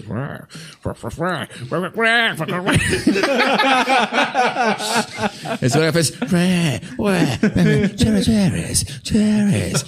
Sensualizou. Aí todo mundo falou: ih, caralho. Motherfucker. Motherfuckers. aí no dia seguinte, e aí, o que aconteceu? Caralho, cara, né? Aí Esse colega falou, pô, levei ela pro motel aí, cara, coisa louca, a mulher noiva, ela é louca, cara, ela é louca, veio comprar vestido de noiva, então na despedida de solteiro aí, caralho. Aí tocou um colega e falou, ela gostou de você. Aí esse colega falou, porra, mas eu não posso, eu cubro futebol. É, um moço do cabelo enrolado. Caralho, não, não dá. Ainda bem que sou solteiro. Todos eram solteiros. Falou, vai lá, ela quer seu telefone. Aí ele falou, vou lá então. Foi, friend, não sei o que, pra, pra, pra. Aí daqui a pouco ela voltou e falou, velho, que coisa louca, uma noite louca com essa mulher, a noiva. A noiva é louca, pegou você ontem, pegou hoje por mim. Aí chegou num cara assim que era um, um CQC que não estava acontecendo, coitado. Ele tinha feito um quadro apenas, né? Gostava de marionetes, bonecos. O Arley Santana, foda-se. Aí ela queria dar pro Arley Santana. Aí disseram, o Arley Santana, mas ele nem é CQC. Aí o Arley Santana colocou o boneco dela pra ventrilocar. Né? Manipulou marionetes, não sei o quê. Aí, esse é o único que eu vou revelar o nome. Aí me cutucou e falou assim: agora é com você, Flavor. Eu, todo mundo chamava de Flavor, né? Eu nunca fui o Rafael, eu sempre era o Flavor, porque eu sou fã do Flavor Flavor do Public Enemy, então era o Flavor. Aí fui eu também, na noiva, na noiva, na noiva do Marabá, assim. E, e quando chegou, eu falei, gente, todo mundo já foi aí. Ela falou, então venha. E aí foi uma noite lasciva. E terminou a história, ela, ela pegando o- um avião pra ir embora e o gentil falando: Eu, eu não comi, caralho. Eu, ô, velho, ô, velho, eu, eu, tu não comeu. O gentil, quem foi? Eu. Ela voltou pra sua vida. Ela voltou pra sua vida e casou, cara. Ela teve um final de semana no Brasil, em São Paulo, que ela. Era muito foda. Era muito engraçado. Pedido de solteiro. Despedida de É, solteiro. porque era, era uma pegada meio assim, né? De. Por mais que era um programa de humor, meio com jornalismo, mas vocês eram meio que popstar, né? Era uma mistura meio doida, assim, da. Fez muito sucesso o bagulho, mano. Marcou. mas- Você saiu e depois voltou? Foi isso? Ou você saiu? Foi, foi você que Eu saiu? e saí quando começou. Puta, aqui foi assim. 2011 saiu o Rafinha, porque quando aquele episódio polêmico da Vanessa. E aquilo foi o começo do fim, sabe? Temos que ser justo, assim. A saída do Rafinha foi o começo do fim do CQC. Porque ele era um time que as pessoas amavam. Elas gostavam desde que fossem aquelas sete pessoas. Aceitaram a entrada da Mônica, que foi a oitava, através de um concurso que ela ganhou da Carol Zócoli. É, e não curtiram tanto a passagem do Arley Santana, que foi o nono integrante, que passou muito rapidamente ali. O que foi uma grande injustiça, porque o Arley era um colega foda e finalmente ele se redimiu dessa história, sendo um nome incrível do ventriloquismo. Sim. Tem programa na cultura, Mundial. o cara é um puta foda, ele merece muito. E aí é aquele time, assim, nesse time não se mexe. Quando o Rafinha saiu, independente do contexto, rolou uma brochada. E na sequência saiu o Gentili. Aí foram dois desfalques, assim, pra Muito história do CQC. forte, né? Que por mais que entrasse Mal Meirelles, que é um monstro, bom pra caralho, que inclusive foi o único, o único ponto alto da última temporada do CQC em 2015 foi Mal Meirelles. Ele, ele foi o cara que salvou, carregou nas costas a última temporada. É, e aí entrava outro, entrou Eric Krominski, o Juliano Dipp, Lucas Salles, a Calabresa. A Calabresa já era querida e a Calabresa passou batido porque eles sentiam falta daquela composição original. E aí 2012 veio e eu falei, puta, vou sair também. Até porque eu recebi um convite da Record, fui trabalhar na Record. E eu ficava mal pra caralho, porque o CQC foi a comprovação pra mim que a comédia e o coletivo andam juntos, tá ligado? Eu ainda acho isso assim. Vocês falam, por exemplo, ah, você pode voltar a ter relevância na comédia se você fizer open mic de novo, testar aqui, viajar, colar. Eu acho que a relevância viria se eu integrasse um grupo. que é o que aconteceu com quatro amigos. Os coletivos de comédia são a solução para comédia. Desde a TV Pirata, desde o Monty Python lá atrás, o Pânico era um coletivo, o CQC era um coletivo. o Comédia em Pé, Clube da Comédia. O Cacete, O Cacete é um clube, sim. O próprio stand-up, o Comédia em Pé e o Clube da Comédia foram os que começaram mesmo. Os movimentos de grupo é o que deu. O, fez um barulho, né? O assim, grupo nessa- aqui, eu vejo o grupo no Brasil de comédia meio cíclico, assim. Porque teve esse momento, e aí, algum momento, até no CQC mesmo, o pessoal começou a ir pra solo, solo, solo, solo, e aí depois o Quatro Amigos trouxe meio que de volta, né? O lance É, do grupo. cara. E aí você imagina, eu, eu saí, eu, eu era de um coletivo super sólido como o CQC, que ainda que tivesse mancando de uma perna, com a saída do Rafinha e do Danilo, é, pô, era um, era um coletivo. Aí eu fui me arriscar sozinho, fui na Record, e, pô, cheguei na Record, pô, tubarões, né, em todo canto. Era o Justus, era o Faro, era o Mion, e eu lá, né. Aí não dei certo na Record. E eu fiquei louco pra voltar pro CQC, pra estar em coletivo de comédia de novo. Só que eu voltei no pior ano do CQC, que foi 2015. Foi o último ano, 15? Que foi o ano que o Taz já tinha saído e botaram Eu o acho- Dan Stuba aqui na É, eu acho que essa aí foi tipo o. o- Tiro de a- misericórdia. né, a âncora mesmo, jogou a âncora, não vai sair mais do lugar, porque não tem nada a ver com comédia, né? O Dan Stuber, que é puta no ator e tal, mas É. não tinha a vibe do programa, assim, né? O Dan foi um puta cara foda. Ele ainda é um, um, um dos melhores atores que eu conheço. E ele é, é um, é um puta artista, sem dúvida nenhuma. Mas ele não tinha nada a ver com o CQC. Sendo bem honesto, assim. Ele fez tudo o que ele podia. Ele estudou, ele era super esmerado, ele era aplicado, era um colega foda, generoso, assim. Não tem um A pra falar dele. Mas uma condição pra integrar o CQC era você ser um pouco louco. Se você for ver, esse era o critério definitivo pra fechar o elenco e fechar a equipe. Eu lembro quando começou o CQC, eles estavam formando os produtores, eu já estava. Eu tentei indicar minha ex-namorada, a Lia, que era a que tinha me deixado assim que eu ia começar a ficar famoso. Ela era uma produtora formada comigo em jornalismo. E aí ela fez uma reunião admissional no CQC e os caras cagaram, assim. Ah, fez pós em Nova York, cinema, não sei aonde. Não. Pegaram o Roberto Hausmann, que tocava numa churrascaria. Pegaram o O Salinas. Bolívia. É, o Bolívia, o André, o, o Daniel Kronfli. O de identidade do Bolívia, que bosta. É, o Bolívia. Se Pegaram. você não conhece o rosto dele, agora é só pesquisar Agora é só. pelo nome. Fudeu. Caralho. É um segredo. Bom, eu sempre. é, é, Eles contratavam as pessoas que, independente do currículo, se ela tivesse uma informação maluca, puta, você é CQC, vem. E o Dan era muito certo. Era um pai, um marido exemplar. Ele não era louco. Não tinha o perfil, né? Não era aquele um- cara da novela que dava raquetada, né? O Alfredo, o personagem dele era. Mas. A gente quer o Alfredo, não o Dan. Foram atrás do Alfredo, na verdade. E foi uma pena, cara. Foi uma pena pra ele também, uma pena pro CQC. Foi muito triste, porque eu fui o, o cara que fez a primeira matéria que foi ao ar no CQC, que era entregar o óculos do CQC pro então presidente Lula.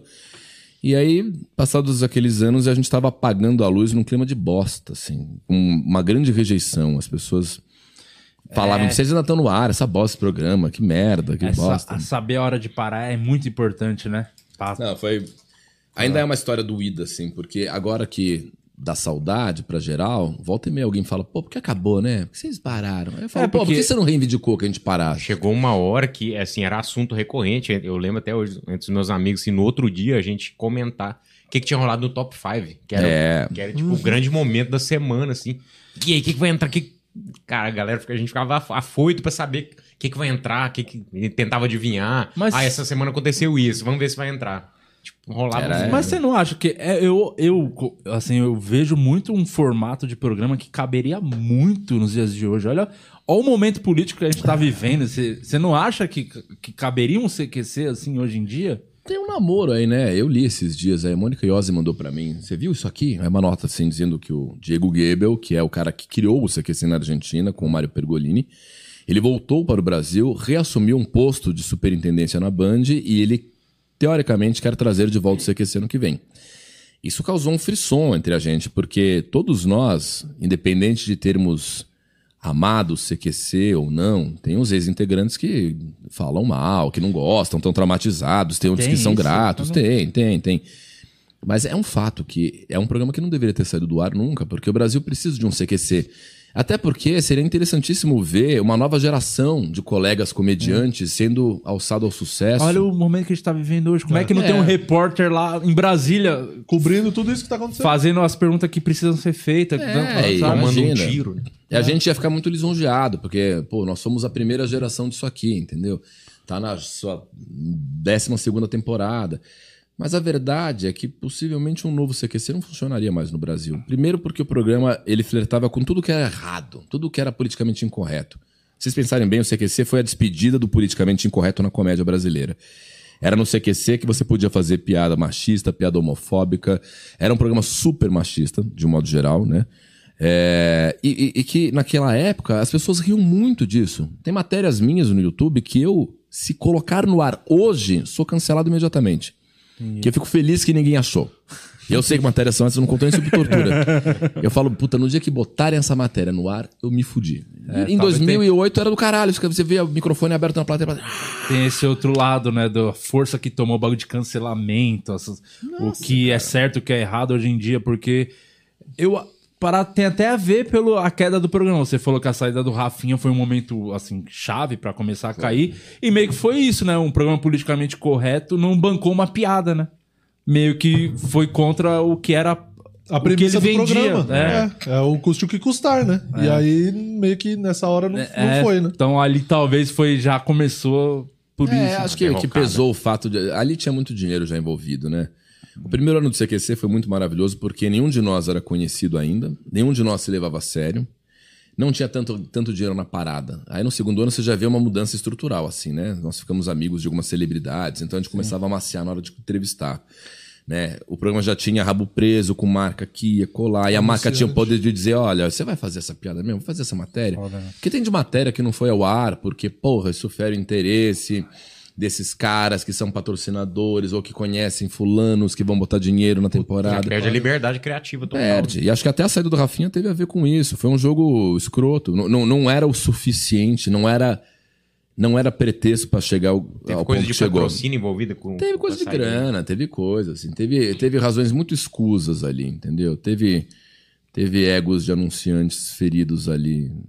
Foi uma, é uma história que vai ter que ser muito- contada. Foi muito de bastidor, né? Tipo, uma saída Foi. muito que aconteceu no bastidor nesse sentido Foi, de. foi, foi. E, Um e o Rafinha também contribuiu no aspecto dele não arredar pé, né? Ele não, não recuou diante do que ele acreditava ser certo, que era não pedir desculpa. Era uma história que se resolveria se ele falasse, ó, foi mal aí, hein, gente? Desculpa aí, pau no cu, ê, foi mal. Assim, desse jeito. Mas era uma questão de princípio pro Rafinha e ele tá certo dentro do que ele acredita. Custou muito caro pra ele, inclusive, né? Sim, Custou muito caro pra ele.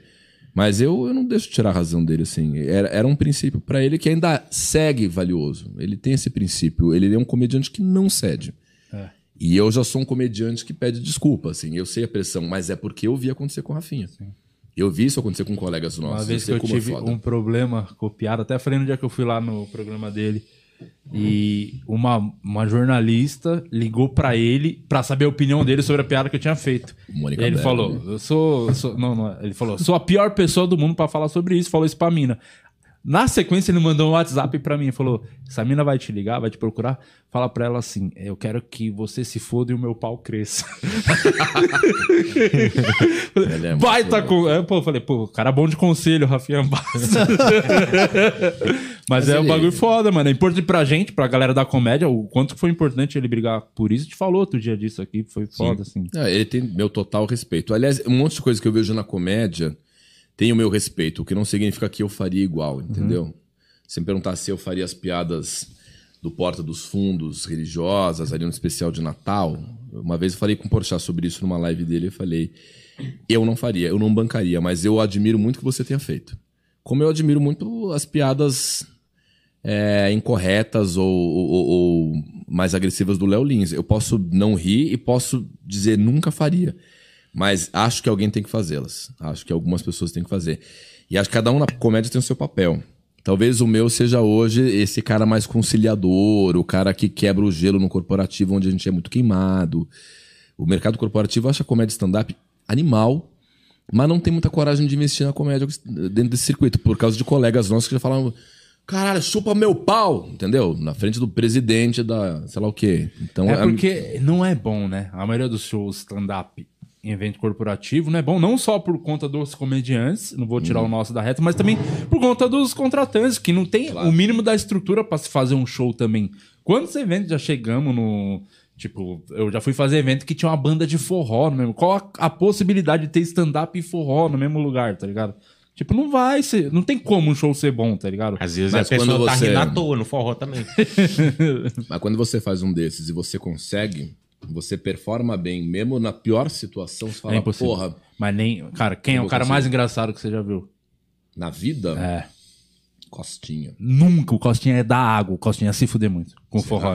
Não Porque tem eles como. iam abrir a janta no mesmo, na mesma hora do show do Porque na hora que É. tá tocando forró, a galera já tá bebendo, já tá comendo churrasco, que nem devia ter também. e Ninguém quer saber do Costinha. Mas se isso tudo se resolve numa reunião de briefing.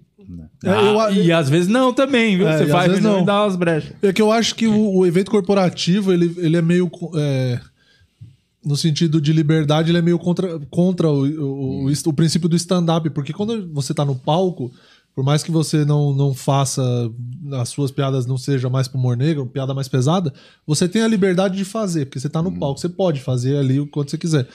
No evento, muitas vezes a reunião de briefing ou o evento já chega assim: não fala sobre tal coisa. Então é é meio contra o princípio do Ah, stand-up. sim.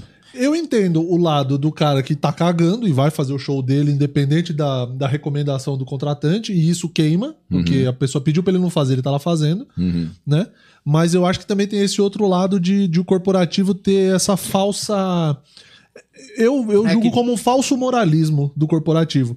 Porque todo mundo na empresa tem o grupo sem o chefe. Tem, Tem o grupo que tem o tem. chefe e tem o grupo que não tem o chefe, que todo mundo caga na cabeça desse cara no grupo. Aí chega na hora do show, o comediante não pode falar do chefe. Porque senão o chefe vai ficar bravo. Tá ligado? Eu acho que é muito um falso moralismo do, da parte do corporativo. Assim, Mas aí é importante ter um boi de piranha, sabe? Isso. Eu me vejo como esse boi de piranha no dentro da comédia corporativa. Se você perguntasse qual é a minha função, qual é a minha contribuição para a comédia hoje, para o stand-up, eu diria, eu sou um cara que está fazendo muito show corporativo de comédia stand-up e mostrando para esses caras que eles têm que apostar em outros colegas. Porque o cara não vai me contratar esse ano e me chamar ano que vem para a mesma convenção. Vai chamar um colega meu.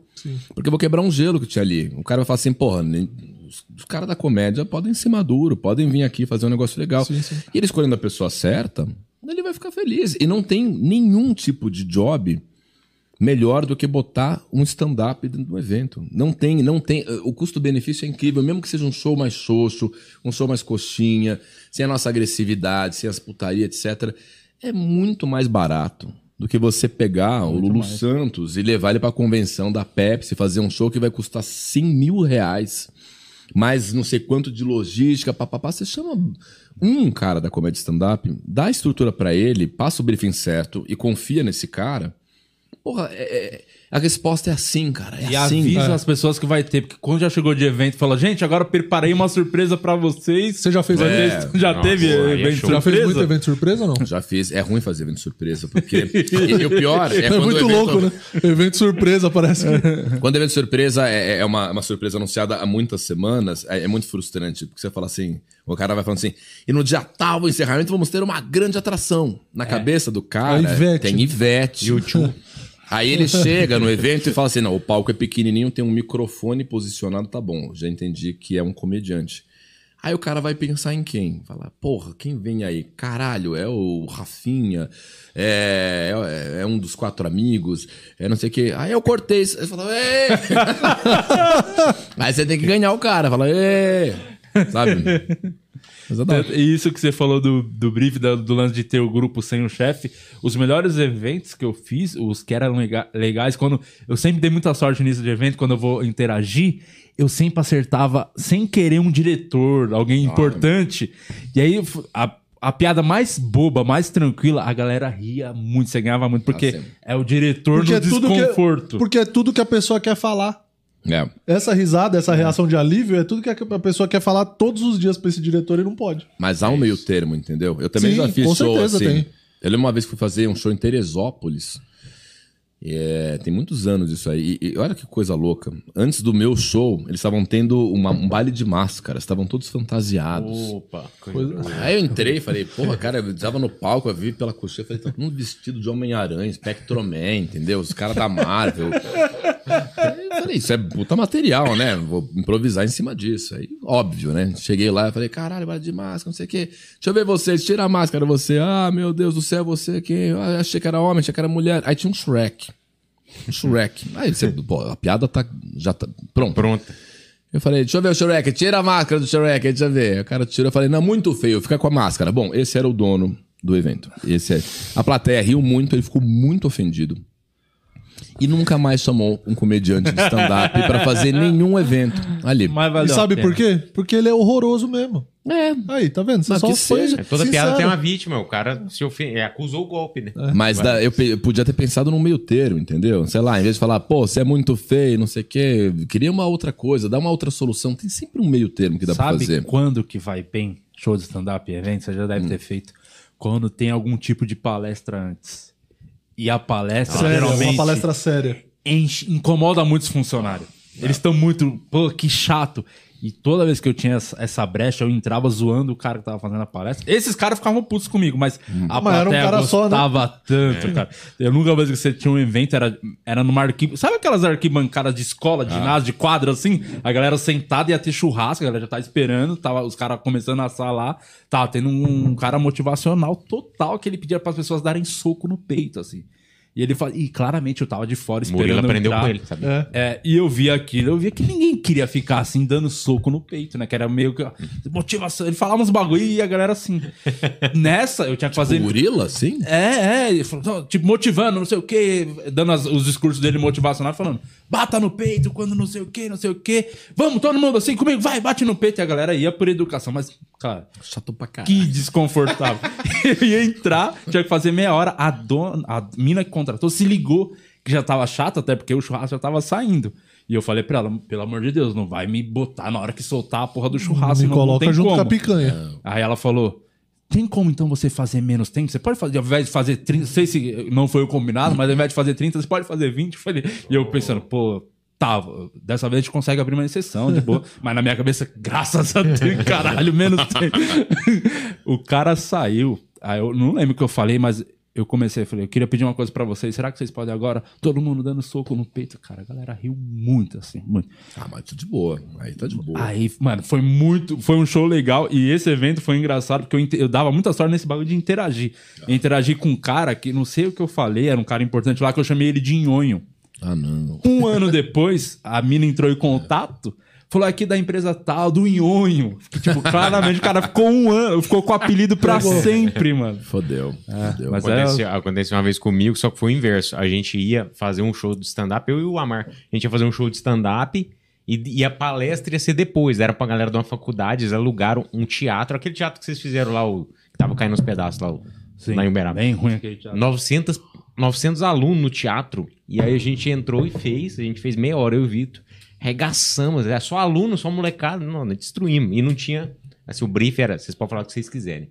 Caralho. E a gente. tava no teatro, Mano, ótimo. a gente destruiu. E aí chamamos o cara pra falar de mercado de trabalho. O que, que os alunos iam fazer, vestibular. Nossa, aí nós regaçamos e chamamos o cara. Aí o cara falou assim: que, que eu vou falar agora? o cara entrou e deu um ótimo. esculacho na direção. Gente, vocês têm que me colocar antes do show de humor. Ó, é, e o cara deu um esculacho, começou a palestra assim. O que, que eu vou falar agora? Todo mundo já se Não divertiu. foi uma palestra, foi só um desabafo. Cara, o cara deu uma desabafada de uns 5 minutos, a gente rachando o bico lá no. É como se a gente tivesse em cinco comediantes e, e todo mundo fizesse depois do cara do violão, né? É isso. Depois do Que é uma cambota, merda. vai entrar com o É, violão. É, vai cambota, ou marrom com violão improvisando. Fudeu. Que louco, cara. Por falar em violão, toca mais uma. Divulga o seu trabalho. Quando é que sai? Caralho, o- hein? Quando Ó. é que sai?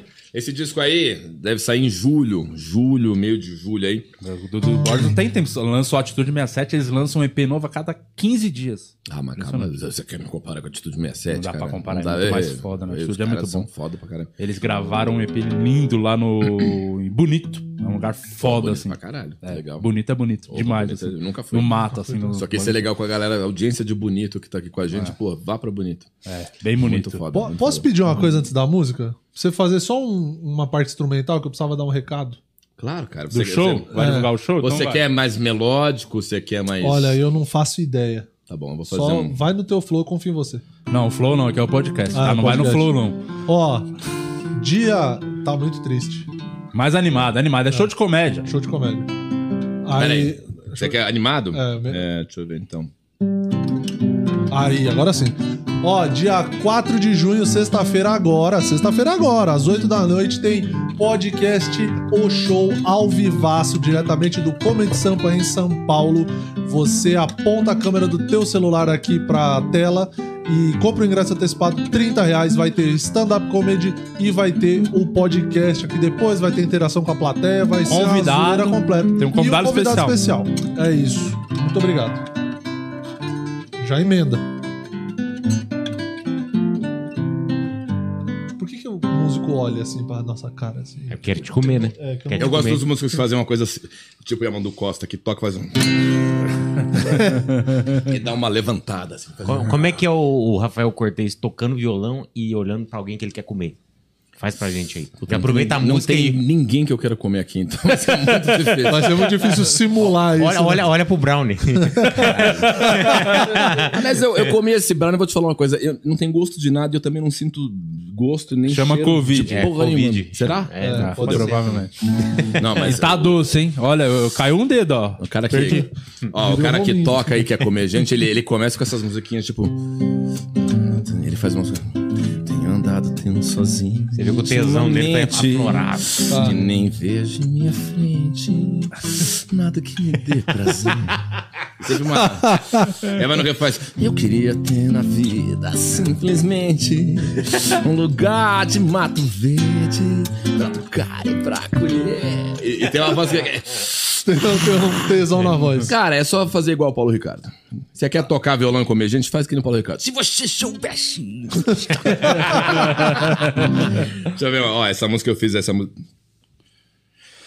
Emocionado, mentira. Di? Esqueci- Você achou, você achou que era emoção, né? Você É, eu achou? achei que você tinha esquecido. Não, não, não, sério. Eu tô querendo emocionar. É um momento lindo aqui. Eu fiz uma canção na pandemia que essa é séria mesmo. Assim, ela fala sobre a necessidade. Logo no começo da pandemia, quando a gente não sabia muito o que era o Covid, é, hoje a gente conhece um pouco mais a doença, mas enfim. No começo a gente ficou muito mais apavorado, inclusive colaborou mais com o isolamento social, porque a gente estava com o cu na mão, né? A gente de fato fez um isolamento bem no começo, março, abril do ano passado. E naquele momento eu fiz uma música chamada Um Abraço, que fala sobre a necessidade da gente manter os abraços ativos, mesmo que eles não sejam físicos.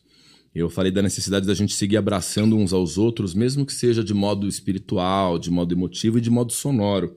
E é o que fala essa canção agora, que é o, o hino da pandemia. Só não virou o hino da pandemia porque ninguém ouviu. Mas você me aguenta aí, hein? O Brasil vai cantar na Copa América. Agora você vai ver. Chama um abraço e a minha, letra e melodia.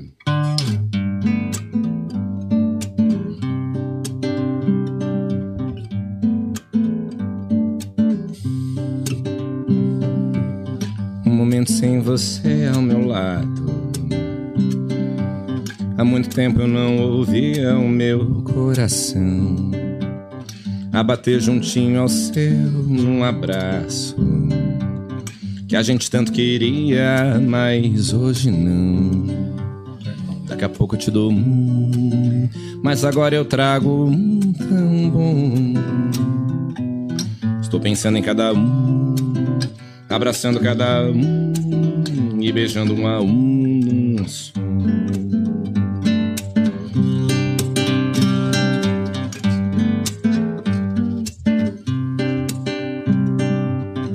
Tanto tempo pra sentir a saudade de um carinho que eu tinha da sua mão. Hoje o vento que soprou pela tarde trouxe o beijo que eu pedia em oração.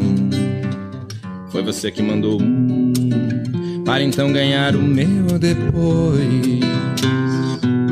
Estou pensando em cada um, abraçando cada um beijando um a um num som. Te abracei na luz de um sol e iluminei meu coração. Nunca mais se sinta só. Hoje o meu abraço é uma canção. Estou pensando em cada um, abraçando cada um e beijando um a um, um som. Estou pensando em cada um, abraçando cada um e beijando um a um, um som. Tome vacina. Use máscara. E lave a mão. Triste, né? É o hino da pandemia. É isso, o hino da pandemia. Se as pessoas tivessem ouvido, realmente. Mas essa tá bonita aqui. Essa, essa tem a versão gravada com a Badi. Badi Assad é uma cantora e violonista boa pra caralho. Você tem que trazer aqui, ela é muito boa. E, e violões do Fábio Lima, tá no Spotify. Vocês ouvem aí. É a, é a faixa de trabalho do meu próximo disco, é, que tá vindo com o Dudu Borges e o Pedro Camargo. Você pensa em fazer clipezinho do- dos- das músicas? Que é uma tendência também, viu, hoje em dia, os clipes. Então não sei. No, no que eu lancei lá, o, o- o MPB naquele tempo, eu fiz clipe de todas as músicas, todas. Foi água. Foi. Ninguém viu. Aliás, é um trabalho que não foi, não foi absorvido ainda. Eu tenho muita coisa que foi lançada e não foi devidamente consumida, sabe? O próprio música divertida brasileira que fiz com o Cambota e o Pé da É, Letícia. como não- que vocês fizeram. é, o Pedra tava aqui semana passada, E inclusive. aposto que eles não falaram do MDB, né? Falaram. Não tocaram o assunto, não. Falaram, Falaram? muito. O Cambota falou que foi um dos melhores momentos da carreira dele. Ele ficou muito feliz de ter gravado. Mentira, não, não tocou no assunto. Ficamos três horas e não falou nada. Como é que foi? Então fala você. Fala que eles são uns ingratos do caralho. Cara, Letícia. é, é- é mais um daqueles projetos que eu fiz e que nasceu do meu tesão e eu paguei, né? Eu sou muito a favor de. É, eu juro pra você, assim, eu acho que se você chega num ponto da carreira que você tem dinheiro Dinheiro. guardado E e você quer fazer a coisa acontecer, não vai pro crowdfunding, não vai pra lei, não fica pedindo pros outros pagar. Faz aí, toma vergonha na cara. Também acho, tem que investir em você. Pô, porra, no que você investe. quer. Eu lembro que eu era no, eu fazia parte de um grupo de WhatsApp que tinha uns influenciadores. Aí tinha uma garota linda, cantora, que tinha bilhares de seguidores no YouTube. Não vou dizer o nome dela, mas enfim. Como é que era o sobrenome? Era. Não, não, essa, essa eu não posso falar porque ela é muito forte, aí vai me fuder. Não vai, cara. E aí, Ninguém assiste essa isso aqui, não. menina. É gravado. Ela tinha muito seguidor. Aí ela foi no grupo de WhatsApp e falou assim: Ah, tô com crowdfunding pra lançar meu primeiro disco. Preciso de 250 mil. Vamos ajudar aí, galera. Aí eu não aguentei. Falei, porra, meu. Você é uma bombada, você tem esse dinheiro, você faz publi, post o tempo inteiro, você tem um monte de marca, tira a mão do bolso e paga. Você tá banalizando o crowdfunding. Crowdfunding, lei de incentivo, caralho, é uma coisa que a gente tem que fazer quando a gente não tem pra quem correr, cara. Quando a Maria Bethânia, que é uma pessoa que eu amo e adoro, que eu sou fã pra caralho, pede na lei Rouanet uma grana pra fazer um show dela narrando poesia, eu acho que é um erro, entendeu? Mas Por ela não tem grana, pau. não tem nem sapato, ela só fica descalça. tem grana pra comprar um- uma havaiana. Genial. Ela tá quebrada, ela tá quebrada de grana. Caralho, por que não fizeram essa piada nessa época de Lopes? Ah, porque eu não tô no MPB, né? Lopes? É sua, pode fazer. Faz no seu show, bota essa Não, piada no não, seu não, show. não, eu não faço piada com a Bethânia, eu sou muito fã dela. Ah, Mas tô dizendo assim, porra, é, eu nunca fui assim, faz entendeu? essa piada no seu show. Agora eu quero que você faça piada da Betânia. Podia ter ela se ela. Genial. Como é que a, não, como é que a Havaiana nunca pensou nessa ação? É louco, né? Se a Havaiana procura a Betânia, ela é conhecida por andar descalça a vida toda. A Havaiana vem, ó, agora pela primeira vez vou pôr um chinelo. Bota a Havaiana. Bombou a propaganda, ó. Toma aí, ó. Vocês gastam milhões com esses caras que fazem, como é que é as publicidades? Publicidade. De Lopes ensinou. Havaiana, resolvi a vida de vocês. Pô, mas tem umas histórias, Isso né? agora a Havaiana vai ser uma grande marca. Vai, Que agora, vi- não agora vai vingar. Acho que agora Ah, vinga. Uma vez eu tava numa reunião e aí me disseram: Ah, tem uns caras do marketing da Havaianas na sala embaixo. E eu tava numa agência de publicidade. Falei, que curioso. Aí eu falei, posso ir lá? E eu era conhecido, não sei o que. Aí o cara falou, ah, vamos lá, vai ser legal. Aí eu entrei e falei, com licença, não sei o que. Os caras, ah, caralho, que legal, que você quer ser. Todo mundo de sapato. Todo mundo, não, não, e a galera lá, uns presidentes da Havaiana, do marketing, eu falei, escuta, por que, que vocês não fazem uma campanha Havaianas? E o slogan é, bota as outras no chinelo. Eu achei aquilo muito genial, eu falei, não é foda? Aí o cara falou, ah, legal, é, ah, é boa, boa, boa. Até hoje eu acho que a Havaianas vai fazer uma campanha e a logomarca vai ser, bota as outras no chinelo, e fui eu que fiquei registrado. Eu bolei esta porra em 2009. Direitos Se autorais, amanhã a. Betânia estiver fazendo propaganda da Havaiana, vocês também já sabem de onde que saiu isso aí. Porra. E, e vai ser a Betânia falando, bota as outras no chinelo. É, isso vai ser o. Vai. Não, mas o João Mesquita, diretor do Gentili, o programa do Danilo Gentili, The Noite, é dirigido pelo João Mesquita, que era um produtor do CQC. Um dia nós estávamos juntos, tomando, comendo alguma coisa num restaurante, aí o João colocou a seguinte piada no Twitter. Ele foi pedir uma, pé, uma Coca-Cola, aí não tinha Coca-Cola, o cara ofereceu uma Pepsi. Ele falou, pode ser Pepsi? E o João colocou exatamente assim: a logomarca da Pepsi deveria ser Pepsi, pode ser. Isso em 2009. Antes Anos da depois. famosa propaganda. Pode ser. Ele até hoje fica. "Ah, podia ganhar quanto aqui? Quanto será que se eu provar por A mais B? É isso, cara. Teu processo, teu processo criativo de, de música. A gente nem falou do, do MDB, foi mal, desculpa. Eu- eu- a gente foi pro outro lugar, né? Cambota. Ah, é verdade. Fala aí, depois Você eu, você já emenda essa pergunta. Cambota. Não, é, que- tava que esperando eu- você xingar o Cambota. Que eu paguei esse trabalho. Eu paguei pelo MDB, eu tive a ideia, aí eu chamei o Cambota. Cambota falou com os meninos da Pedra e a gente fez, e foi um financiamento de bolso mesmo, assim. Falei, gosto desse projeto, vamos fazer. Paguei e lançamos e tivemos shows maravilhosos, assim. E foi do caralho por um tempo, assim. Mas é, é aquela coisa do sucesso, cara. O sucesso é um troço que todo mundo na comédia almeja profundamente. Mas é preciso ter muito cuidado com o sucesso, porque o sucesso pode nos levar para outros caminhos, assim. Quando o Cambota fez sucesso, e merecidamente fez sucesso, porque eu acho o Cambota um gênio. Eu acho o Cambota um cara muito talentoso. Você acha Ele que é a moto tira leite de pedra?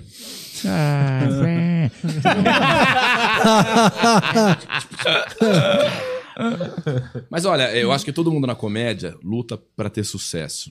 E, é- essa é uma, uma coisa que ninguém. Acho que é todo mundo, né? Não é só comediante. Todo mundo quer ser melhor do que realmente ele é. Quer ter holofote, quer ter relevância. É, é que em outras áreas, Sim, assim, sim. eu não sei dizer muito sobre outras artes, assim. O que eu sei falar é sobre a música e sobre a comédia. Tem muita gente em música que não quer necessariamente fazer sucesso, mas quer mudar a música, né? Que isso é o sucesso para ela.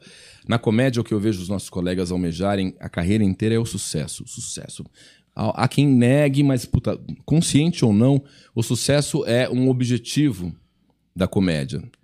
E quando ele é atingido, é preciso tomar cuidado, porque às vezes esse sucesso pode levar você para outros caminhos e acabar por te fazer não ser parceiro dos parceiros que foram seus amigos, assim. Aconteceu muito isso com o Cambota. Eu acho que o Cambota, reitero, um gênio que merece fazer sucesso, está fazendo sucesso, um sucesso merecido e tardio, inclusive. Com o talento do Cambota, ele tinha que ter feito sucesso 10, 12, 15 anos atrás merecidamente fez sucesso. Mas uma, uma coisa que me impressionou muito, e de maneira negativa, é que tão logo ele fez sucesso, ele virou um cara que, de certa maneira, não olhou mais para um projeto que o ajudou, inclusive, a chegar a ter sucesso como música divertida brasileira. Sabe? E isso é muito delicado, assim. Ainda é um, um colega que eu adoro, ainda é um colega que eu tenho um tremendo admiração e respeito, mas eu fiquei muito órfão do Fabiano Cambota no Música Divertida Brasileira. Dos 10, show- dos 11 shows que a gente fez em 2019, ele fez um show. Porque tinha essa agenda, tá aqui, tá ali. Eu falei, porra, Cambota, mas peraí. Cara, somos nós, é o pé da Letícia, sou eu, a gente fez isso aqui, investimos nisso aqui junto. Quer dizer, eu pondo dinheiro e eles pondo o talento deles, o tempo deles. E aí a coisa explode pro cara. E, e eu senti uma certa ingratidão de olhar para esse projeto como o MDB e ajudar o projeto a crescer junto com ele, a vir junto, porque é isso, cara. Se nós somos parceiro, quando eu bombar, eu vou pegar você e trazer você, vem cá, cara. Entendeu? Eu esperava que fizessem isso pelo Música Divertida Brasileira. E quando eu vi que ele não ia fazer, eu falei, bom, então vou aposentar o projeto. E, e- é por isso que eu acho que o, o sucesso é uma coisa delicada, porque às vezes a gente fica tão inebriado pelo sucesso, assim, a gente fica tão enlouquecido, que a gente esquece de, de lembrar de quem estava junto com a gente, sabe? Então é isso. Esse é um corte perfeito do vídeo que certamente vai vai repercutir, mas fico deixo claro, não estou falando mal do Fabiano Cambota. Tenho amor por ele. É meu parceiro, ele pode contar comigo por o que quiser. Eu esperava que ele fizesse mais pela música divertida brasileira, tão logo ele chegou no Comedy Central, tão logo ele conquistou os lugares que ele conquistou, Amanhã, entendeu? anota o que eu tô falando. Amanhã, nove da manhã, você vai me mandar uma mensagem de tem como tirar aquele corte Não, que eu tô não. falando do Cambota? Olha, porque tá sendo a tendência desse programa. Cada Não. dia eu- cai um corte. Eu falei pra ele sobre isso. Eu, não, eu, eu, eu, eu acho que grave é quando a pessoa sabe de alguma coisa por parte do colega, pela mídia, por um outro lugar. Eu já disse isso a ele. Eu disse isso a ele. Ah, tá, porque confe- eu não fazia ideia. Pra mim, vocês eram brothers aço, por isso que eu puxei disso. Ainda que você falou, eles não falaram, achei que você tava brincando, mas você tá magoado. Eu, eu, eu fiquei magoado. Sigo eu magoado, que porque era. O, o- Música Divertida Brasileira foi um projeto que levou a Pé da Letícia para cantar no Tom Brasil, que levou a Pé da Letícia a cantar no Auditório Ibirapuera, que levou a cantar no Teatro da FAAP. Foi o projeto que levou a Pé da Letícia a cantar no Risadaria, que era um lugar que eles não tinham atuado. Imagina a Pé da Letícia nunca ter feito um Risadaria. Foi através do Música Divertida Brasileira. E era um projeto com potencial, a plateia amava. Ele precisava de uma injeção de, de, de energia. E quando nós vimos o Cambota explodindo, a gente falou: essa injeção veio, porque o Cortez não tá bombado. O Pé da Letícia tá bombado, mas o Cambota tá assim, ó. Falei, Cambota, leva a gente, cara. Vamos lá, fala da gente no comedy. Tenta aqui, não sei o quê. E eu não vi isso acontecer. E, e isso me, me dói, entendeu? Porque é uma coisa de parceiro, assim. Porra, cara, né? Enfim. Cada cabeça sua sentença. Termina com uma frase muito pau no cu. Bem João Gilberto. Cara, é muito ruim essas Relaxa. coisas. Por isso que eh, eu não sirvo pra fazer podcast. É. Eu fico você, eu fico muito desconfortável com Você isso. fica? Eu não sei o que eu falo agora. Mas eu uma achava que vocês eram brother. Mas a Aí do gente nada é brother. Vem essa puta revelação. Nossa, puta bagulho triste. Não, a gente é. Eu Eu, sigo emocionado. brother, cara. Eu sigo brother. Quem disser que eu não sou brother do Cambota tá errado. Eu gosto dele. Eu, eu talvez tenha briguei. Eu briguei com o Fabão, que trabalha com o Cambota, com o Rodolfo, que é irmão do Cambota. Eu trabalhei com eles também e nós brigamos. Mas o Cambota eu sigo achando, reitero, acho um dos maiores comediantes da atualidade. O cara é um monstro. Inclusive, é um dos maiores cantores, um dos maiores caras do rock and roll. Uma puta voz, uma puta presença de palco, tem um carisma. E é por isso que dá raiva, entendeu? É por isso que dá raiva. Cara, você tem tudo isso, as pessoas adoram você. Esse projeto ajudou você também. Te deu Mas oportunidades legais. Seja grato, traga a gente consigo. Pega a gente e leva a gente junto. Em, em consideração ao investimento que foi feito, ao parceiro que você teve. Não consigo entender isso. Isso não é da Mas minha será pessoa. que não é, tipo, eu não quero, def- eu não, não- nem sei se é defesa tal, mas pelo que eu vejo dele, inclusive até pra vir aqui, a treta, quanto tempo estamos tentando, a agenda dele é uma loucura, né? Às vezes o cara não tem tempo de fazer um outro projeto, sem querer defender, mas meio que defendendo. Ah, tudo bem. é- Eu só quero que vocês sejam amigos, façam as pazes. A gente é A amigo, mas... Bruna Luiz e o Petri, Arthur Petri, estavam brigados. Eu fiz os dois fazerem as pazes Você ao jura? vivo, juro por Deus. Então eu quero fazer o mesmo com você e o Cambota. Eu não vou dormir agora hoje à noite quando vocês não voltarem a ser Não, amigos. não, e não, deixe, não deixe esse clima bosta que calou, calou música? vocês dois. Posso colocar uma música? Você também fez músicas durante a, a quarentena, falando em MPB, em é, coronas, porra toda aí. Eu também fiz uma música em homenagem à minha mãe, chama Covid do Amor, Ah, meu Vai. Deus. tá? E eu Vai. queria, pô, que não é um MPB da sua qualidade, mas eu Aham. me Mas esforcei. tem seu valor, né? Mas tem o valor do esforço. Mas você não vai falar que sua mãe te abandonou, foi engraçado. Não, não, não, não. É, é- Na verdade, fiquei quarentenado com a minha mãe, né? no- Minha, minha, minha, minha mulher ficou com a, com a mãe dela. Eu fiquei com a minha mãe, lá no interior de Minas. E aí, é, eu vi que o tempo passava e só notícia ruim, notícia ruim. Eu falei, mãe, vamos Aí ele, música. ele pensou assim: como explorar um idoso sem Isso. o estatuto do idoso pegar? Isso, Bom. de forma artística. Isso. né? E eu isso. queria, inclusive, te fazer o convite, se você topar musicar essa letra aqui, vai ser incrível. Caralho. Olha que foda. Vamos lá. Vamos ver.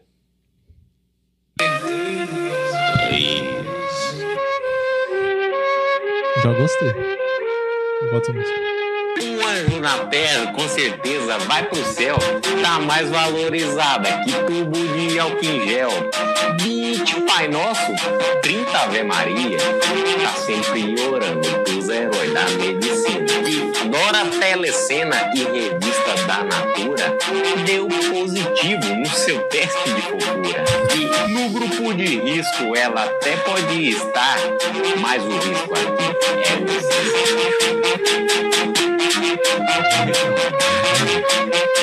O vírus da Santinha já me infectou. Agiu no coração, é o Covid do amor.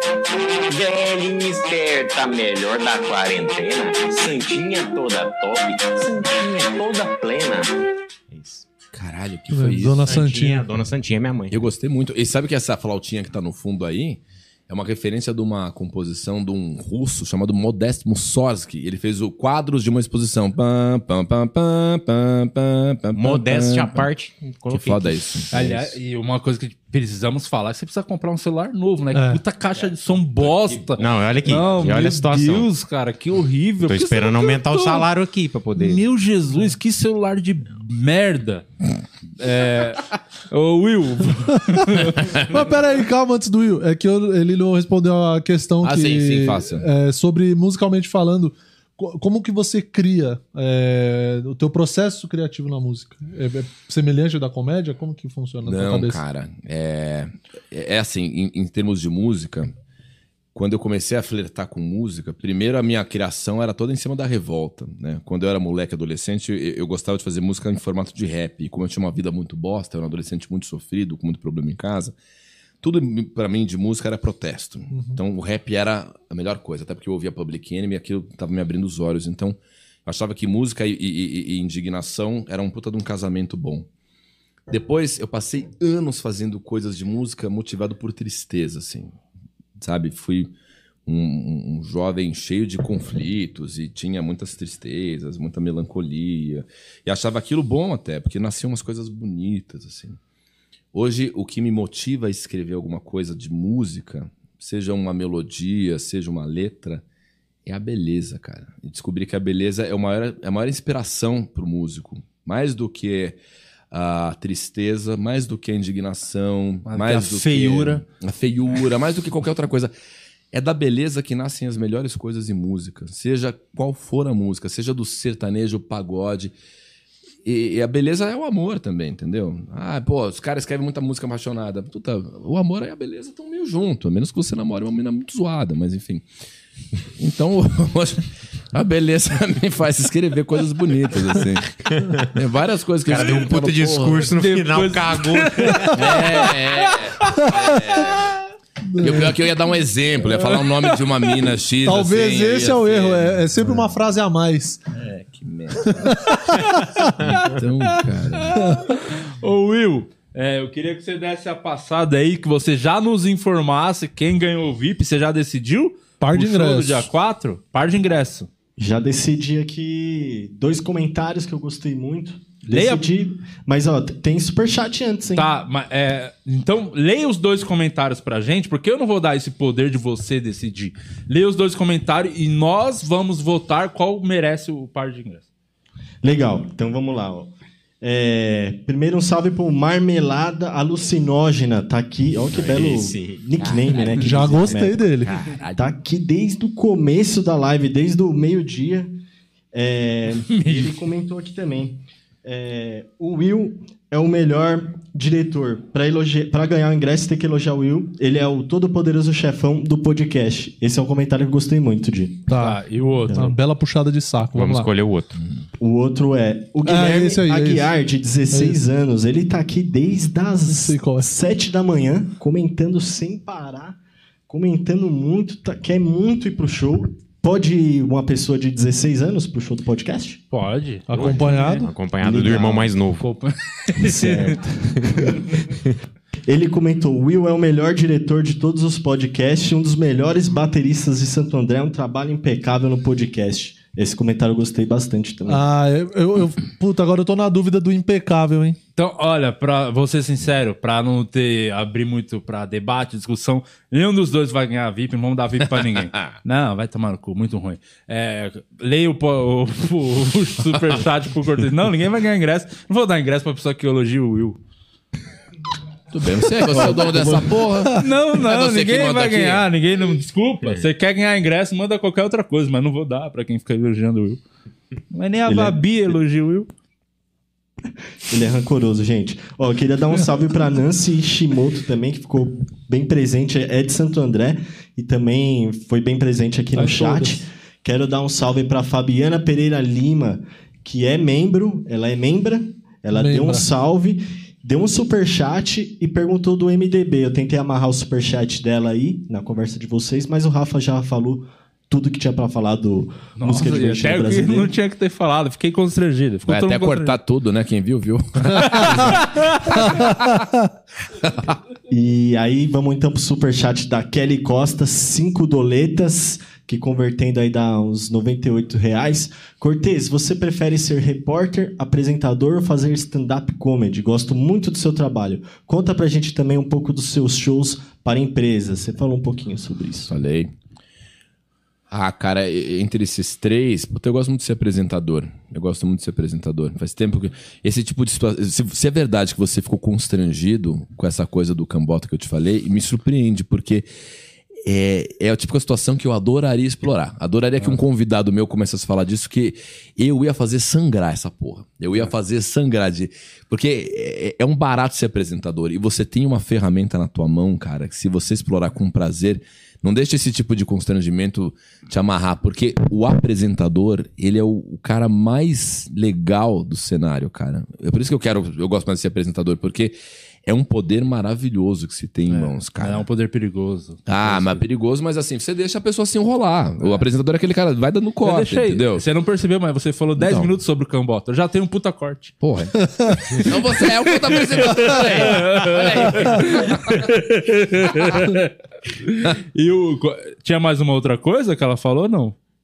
Não, por enquanto é só isso e, e muito obrigado, galera aí. Cê- Obrigado, hein? Que me elogia e também que reconhece meu trabalho aqui. Você fez. Você foi pra. Você chegou aí pra Globo? Fui O que, que você fez na Globo? Ah, eu fiz video show dois anos. Top, Fui hein? repórter do video show. Que foi uma realização pessoal Qual que é a diferença? Assim, do ser repórter na Globo e do CQC, assim, na- além de tomar uns tapas. Ah, cara, é que você. Primeiro, ser repórter do video show era, era ter acesso a todas as pessoas Os mais famosos. que você a vida inteira tentou entrevistar no CQC, assim, sabe? E, e magicamente todas com puta bom humor E sempre. todas muito disponíveis. Todas é? muito. Sal, e mesmo quando não estavam disponíveis, elas pareciam estar, assim. Eu entrevistei. Ligava- o negócio de ligar a câmera, né? É, ligar a câmera pro video show, tô todo mundo bem. Não, é, elas elas estavam disponíveis no sentido assim, tipo, claro que eu atendo, é video show, é da casa. Quem quer? Rafael Cortez, quero quer dizer. "Ah", e eu percebia que a pessoa não queria falar por um labinho que tremia, assim, sabe? Eita. Eu falava, esse cara não gosta. Lembrei que fiz uma piada ruim com esse daqui. Essa daqui foi zoada na bancada, não sei o que, tá, tá. Mas todo mundo falava, era impressionante. E o CQC, assim como o Pânico, a gente lutava bravamente pra conseguir falar com algumas pessoas que na Globo estavam à nossa disposição, né? E era muito, era muito foda fazer o video show. Eu acho que eu, eu devia ter valorizado mais a experiência do video show. Eu, a questão é que o video show me convidou para ser repórter num contexto em que eu não tinha nenhuma autonomia sobre a minha vida, né? O CQC era o seguinte: os repórteres do CQC tinham pouca autonomia para fazer suas coisas, ou eles sabotavam o CQC, ou eles reservavam data para fazer as suas atividades com muita antecedência.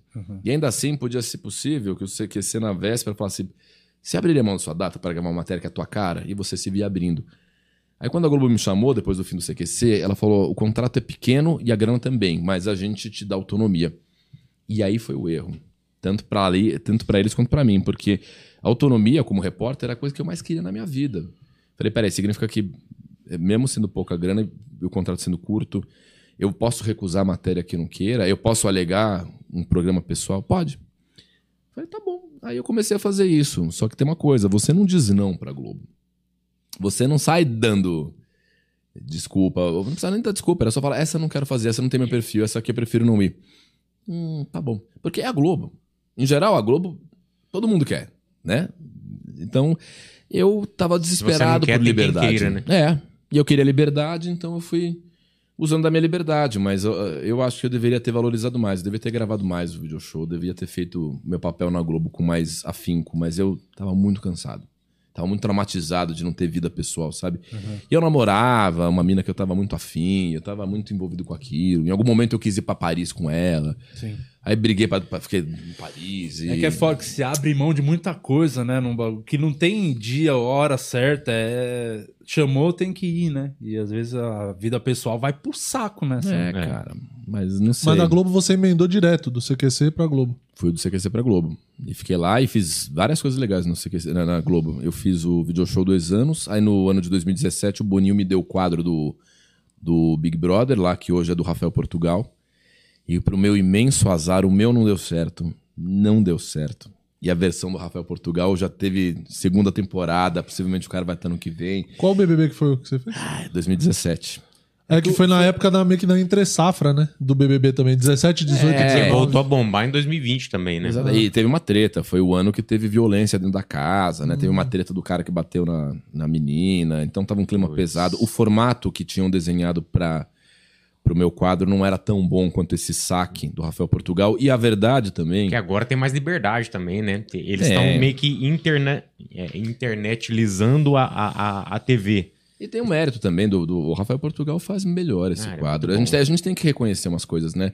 Quando eu tive a mesma oportunidade que o Rafa Portugal teve, eu, eu acho que eu não fiz tão bem quanto ele faz. Eu, eu já dei É. entrevista falando sobre isso. O Rafael Portugal faz melhor o quadro do Mas Big Brother. é. Ele é muito bom, cara. Mas isso é até injusto com a sua parte, porque o Rafael Portugal, assim, é um- eu acho que provavelmente é o cara mais engraçado que tem, assim, da, assim. Saiu aqui, vai falar com ele, você tá. É divertido demais, assim. E aí, fora que é, um- muito, é muito dele já, tá ligado? Um cara ele muito. É um ponto muito fora da pessoa. curva, assim. Ele é um amor de pessoa, cara. Ele é muito foda. Muito foda. Muito legal. E aí fiquei lá. E depois eu fiz o Superchef, eu fiz o, o Popstar, que era o reality show de cantores Sim. que não eram cantores. Uhum. Fiquei lá em sétimo lugar. E no 2018, minha última coisa na Globo foi o Superchef Celebridade, que eu fiquei em último lugar, que era um reality show de culinária. Esse foi Passou na prova do ovo. Ah, então- Esse foi foda. Errou o ponto do miojo. Você aí é, muito, você é muito ruim cozinhando. É, Eu sou tão ruim fazendo comida que quando faço macarrão instantâneo, fica macarrão instantaneamente ruim. Então, assim, É três minutos pra ficar uma bosta. cara, eu fui mal pra caralho. Aí eu tive uma prova de repescagem, já tava mal na fita. Aí a Ana Maria Braga fez uma prova de repescagem. E aí a nossa família aparecia no vídeo dizendo: Olha, cada um dos. é, ele vai cozinhar um prato que ele sabe, tá, tá, tá. Então, tava eu, Carla Dias e não sei quem mais na repescagem. E minha irmã apareceu, ele faz um macarrão maravilhoso. Ana Maria ouviu, não sei o quê. O outro apresentou, meu Caramba. irmão faz não sei o quê, tá, tá, tá. Ok, tá aqui a cesta com os ingredientes pro macarrão do Rafael. Fulana vai fazer o risoto, não sei o que, tá, tá. Agora, valendo, antes disso, troquem um com o outro. A gente fez, ei! Ô, louco. Aí eu peguei um prato, velho, tinha que fazer um cherne. Cherne. O que é isso? Cherne? Não, eu achei que era porco. Cherne, não, é, não parece porco, não parece um javali cherne. Esse cherne, né? Do caralho, cherne. Cherne é um peixe. É um peixe com uma tala desse tamanho, assim, é uma posta desse tamanho, assim. Puta. Aí eu, eu comecei a manusear o cherne e falei, não sei se é peixe, se é anfíbio, se é, se é mamífero, que porra é essa? Aí como era muito gordo, eu falei, vamos quebrar a proteína disso aqui e vou dar uma lavada nele no leite, né? Deixa ele marinando no leite, assim. Enquanto eu fazia um acompanhamento. Aí ficou lá. Aí o Sharon fez um. ele foi se ele foi fazendo. Eu falei, não ficou bem esponjoso. Falei, ah, isso é um peixe. Aí falei, pô, peixe é limão. Aí eu ensanguentei ele no limão. Seis limões. Joguei ele na frigideira, ele virou um sashimizão podre, ensanguentado de leite. E à medida que eu cozinhava, eu ia fazendo. Eu ia. eu ia Lambendo a mão, enfiando a mão na comida. tudo. O, o Louro José vomitou. velho. Nossa, velho. Porra, último lugar. Fiquei exatamente em último lugar. Foi assim. Ai, que coisa boa. Você vem aqui, quem vem aqui ganha presente. Murilo brincando? Moraes. Faça as honras pra ele, Murilo. Ó, Cortez, isso aqui é o Africô que você. Ei! Você conhece Africô? Conheço, eles me levaram no show de Sandy Júnior, foi muito legal. Ah, Caralho, olha aí. maravilhoso. Nunca me legal. levaram. Cara, eu, eles tinham um né, camarote Frico? em Sandy Júnior. Era, mais, era o camarote mais legal pra você cagar. Juro pra você. É, por e- razões óbvias. Muito foda. E fa- ontem passou, inclusive, esse show deles lá. Foda, né? Não, Tem um documentário na Globo. Rápido Eu tava assistindo, eu tava passando esse tempo atrás, acho que no. Eu não lembro que canal que era, tava vendo GNT.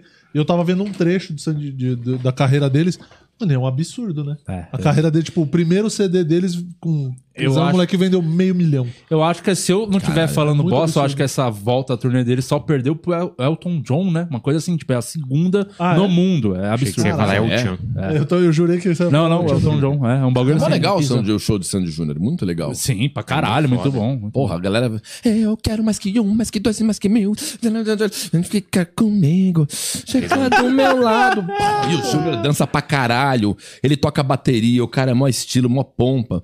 Tudo Ele é um legal. bom músico? Puta música. O Júnior Lima é foda pra caralho, mas É tem essa mesmo? Coisa. A, a Sandy é aquela coisa, assim, uma esteira em cima da Sandy, que às vezes chega a, a dar uma ofuscada no, no gigantesco músico que é o Júnior Lima, assim. Mas Ele é nesse, multi-instrumen- nesse show eles se instrumentista, preocuparam muito em mostrar o quanto que o Júnior é foda como música, hein? Eu assisti Não. tudo, que a, fã, a Fê é muito fã, eu vi tudo. Tem os solos de bateria dele, tem umas Ah. paradas dele Tem hora que ela tocando sai de cena só pra ele é, tocar. Só pra ele ficar tocando bateria. Mano, ele é fudido, eles se preocuparam Não, muito bom nisso. pra caralho, mano. Eles são muito fodas, né? Ah, então, A, a Sandy Júnior. Eu gosto muito do. Sandy Júnior? Eu só falo a Sandy Júnior. Você Sandy explicou da Fricô? Fez o merchan? Ó, Passei a bola pra Fricô, você, calma que eu vou fazer. Ó, é, a Fricô você dá cinco borrifadas antes de dar aquela bela barrigada. É. Então só planeja um pouquinho pra não chegar muito no limite no banheiro, porque aí dá tempo de você dar Sim, cinco eu borrifadas e dar aquele chablau que aí não vai ter cheiro nenhum, cheirinho de, ó, esse aqui ó, é o original. Cara, cheiro original, eu não sei como cheira eu original. gosto do sabor tutti-frutti. É muito legal você cagar e fazer um. Tutti Parece, Frutti é bom. você cagou um babalu, né? É muito bom. O, o azulzinho é tutti frutti. É, isso aqui é pra você ou pra sua namorada esposa carregar na bolsa quando for dar aquela barrigada fora de casa. Tem os lencinhos ali que, ao contrário do que possa parecer, você passa na mão. Uhum. Porque esse aqui substitui álcool gel. Que louco. O lencinho. E e esse aqui é pra picada de mosquito. Se tiver ele. Se tiver alergia, alguma coisa, você passa aí e ele dá uma segurada. Caralho. Guima, Essa dá seu recado. você viu que ele- Tá no- tá Assustou. Tá susto. Eu Dá- sou o Luciano Guima, muito obrigado. Tomou um Nossa, só coisa saudável aqui, viu? Que Muito obrigado. clima bom, né? Ah, gostoso. Ô, Aquele rapaz. tapa da vida pra te Nossa. acordar. Falar, a vida se não é tiver, assim, não. Se tivesse registro em carteira, o Ministério do Trabalho ia estar aqui na porta Nossa agora. senhora, coisa boa. Né? Agradeço a oportunidade. Eu sou o Luciano Guima. Me segue no Instagram que eu estou vendendo esse livro que eu escrevi durante a pandemia. É o Crônicas da Quarentena, é Corônicas. Tá achando, Bom. achando graça na desgraça. Você entra no meu Instagram que você vai poder comprar esse livro lá. Esse demais. é do Rafael. Opa, que Toma. da hora, velho. Obrigado. E tem a vacina dentro aí na primeira página. Você Porra, que já sacada, vem com a, va- velho. Já vem com a Porra. vacina. Muito respeito, mano, de verdade. Acho Muito você- obrigado. acho Se vocês quiser muito depois, é, eu assino, tá? Porra, cara. Porque o dele não vale muito a assinatura, eu tô assinando pra ele os livros. Isso. Mas valorizar. é questão de. É só que- é questão porque- de tempo. É completamente de graça. É você desconsidera. Ele É só tá como, ele vai, embora. como ele vai morrer Ele mais tá cedo, é cansado. pro livro valorizar mais fácil. Entendeu? Eu conheço, demais, ele tá cara. cansado já, é por isso. E também se inscreva no meu canal, no meu canal do Instagram, que vai entrar Tá um vendo? vídeo novo agora mesmo, Eu 7 conheço. horas. Vai, Murilo, dá seu recado. Cala a boca. Murilo. Ô, Cortez, você quer divulgar qualquer coisa aí? Ó, essa câmera aqui é toda Cara, sua. jura? Ai, jura? deixa ele dar o recado primeiro que eu vou me recuperar. Jura, tem certeza? Ó, então, é, eu em breve também terei meu podcast, me rendi, também quero fazer. verdade. Aí sim. Boa, porra. Então, em breve, nós estamos gravando o Love Treta Podcast. O meu canal que eu tinha no YouTube, o Love Treta, que era uma parceria com a Rede Snack, ficou aposentado um tempo na pandemia, mas agora nós ressuscitamos o canal, tô voltando aí com tudo, gravando o Love Treta Podcast. Espero vocês, inclusive, já está feito o convite no ar aqui. Iremos. Opa, Tá? vamos lá. E a pegada do Love Treta, os papos são mais psicológicos. Em algum momento a gente fala sobre relacionamento. São dois temas sempre, psicologia e relacionamento. Tá? E é Mas- tudo casado aqui, tem muita coisa pra desabafar lá, hein? É muito legal. É, a meta do Love Treta Podcast é fazer o entrevistado chorar. E sou o único idiota que chorou duas vezes no Ah, entrevistando. esse- cuidado que esse podcast já existe, é o do Vilela, né? Que a galera chora toda vez. Ó, então, ó, em breve o Love Treta Podcast. Vocês assistem isso no Rafael Cortez do YouTube.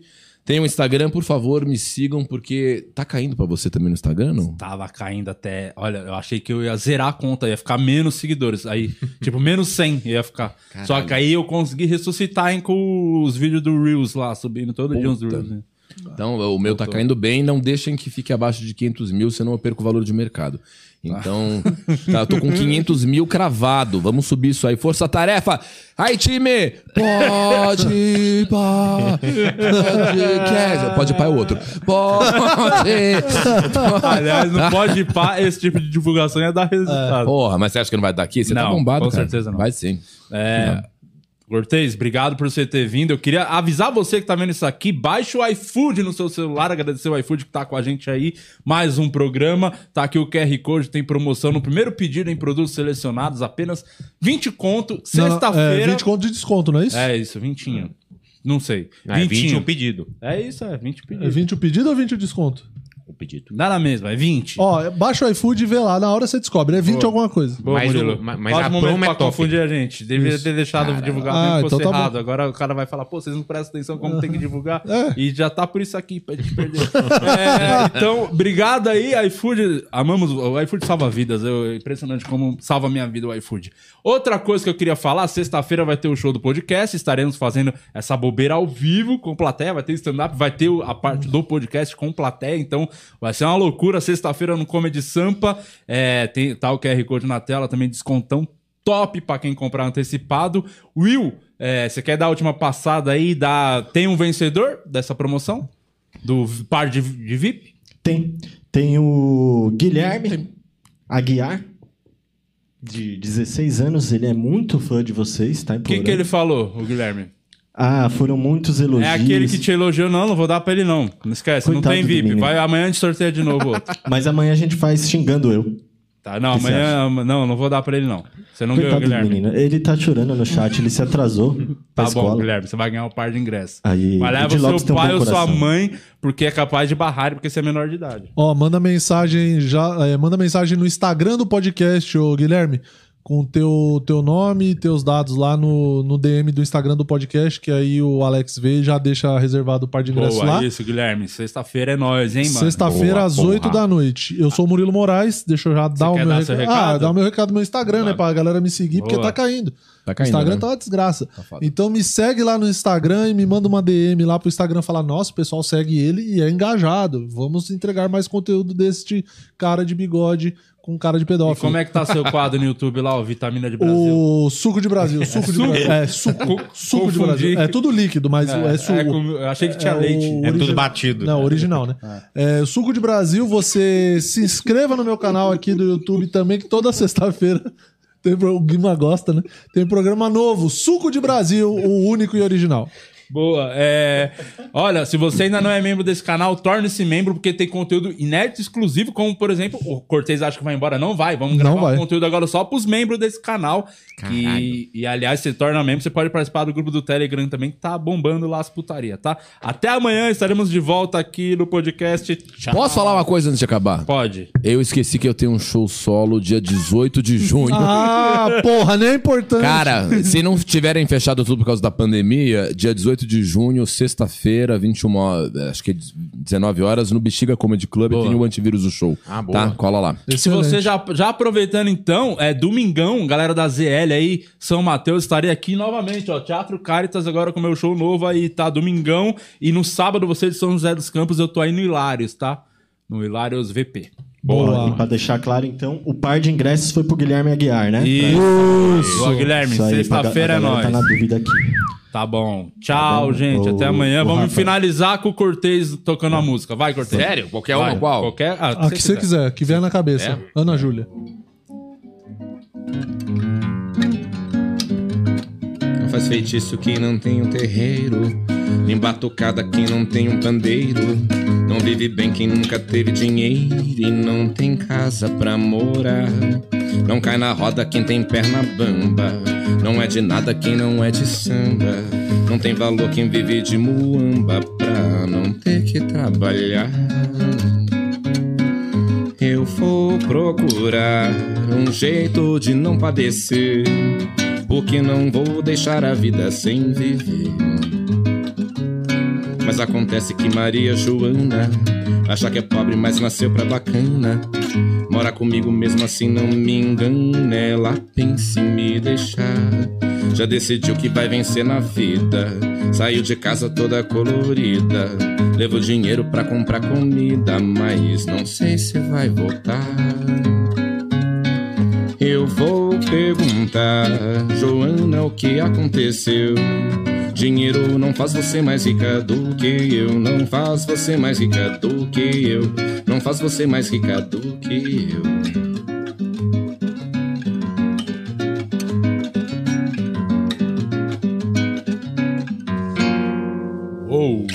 Até amanhã, gente. Valeu.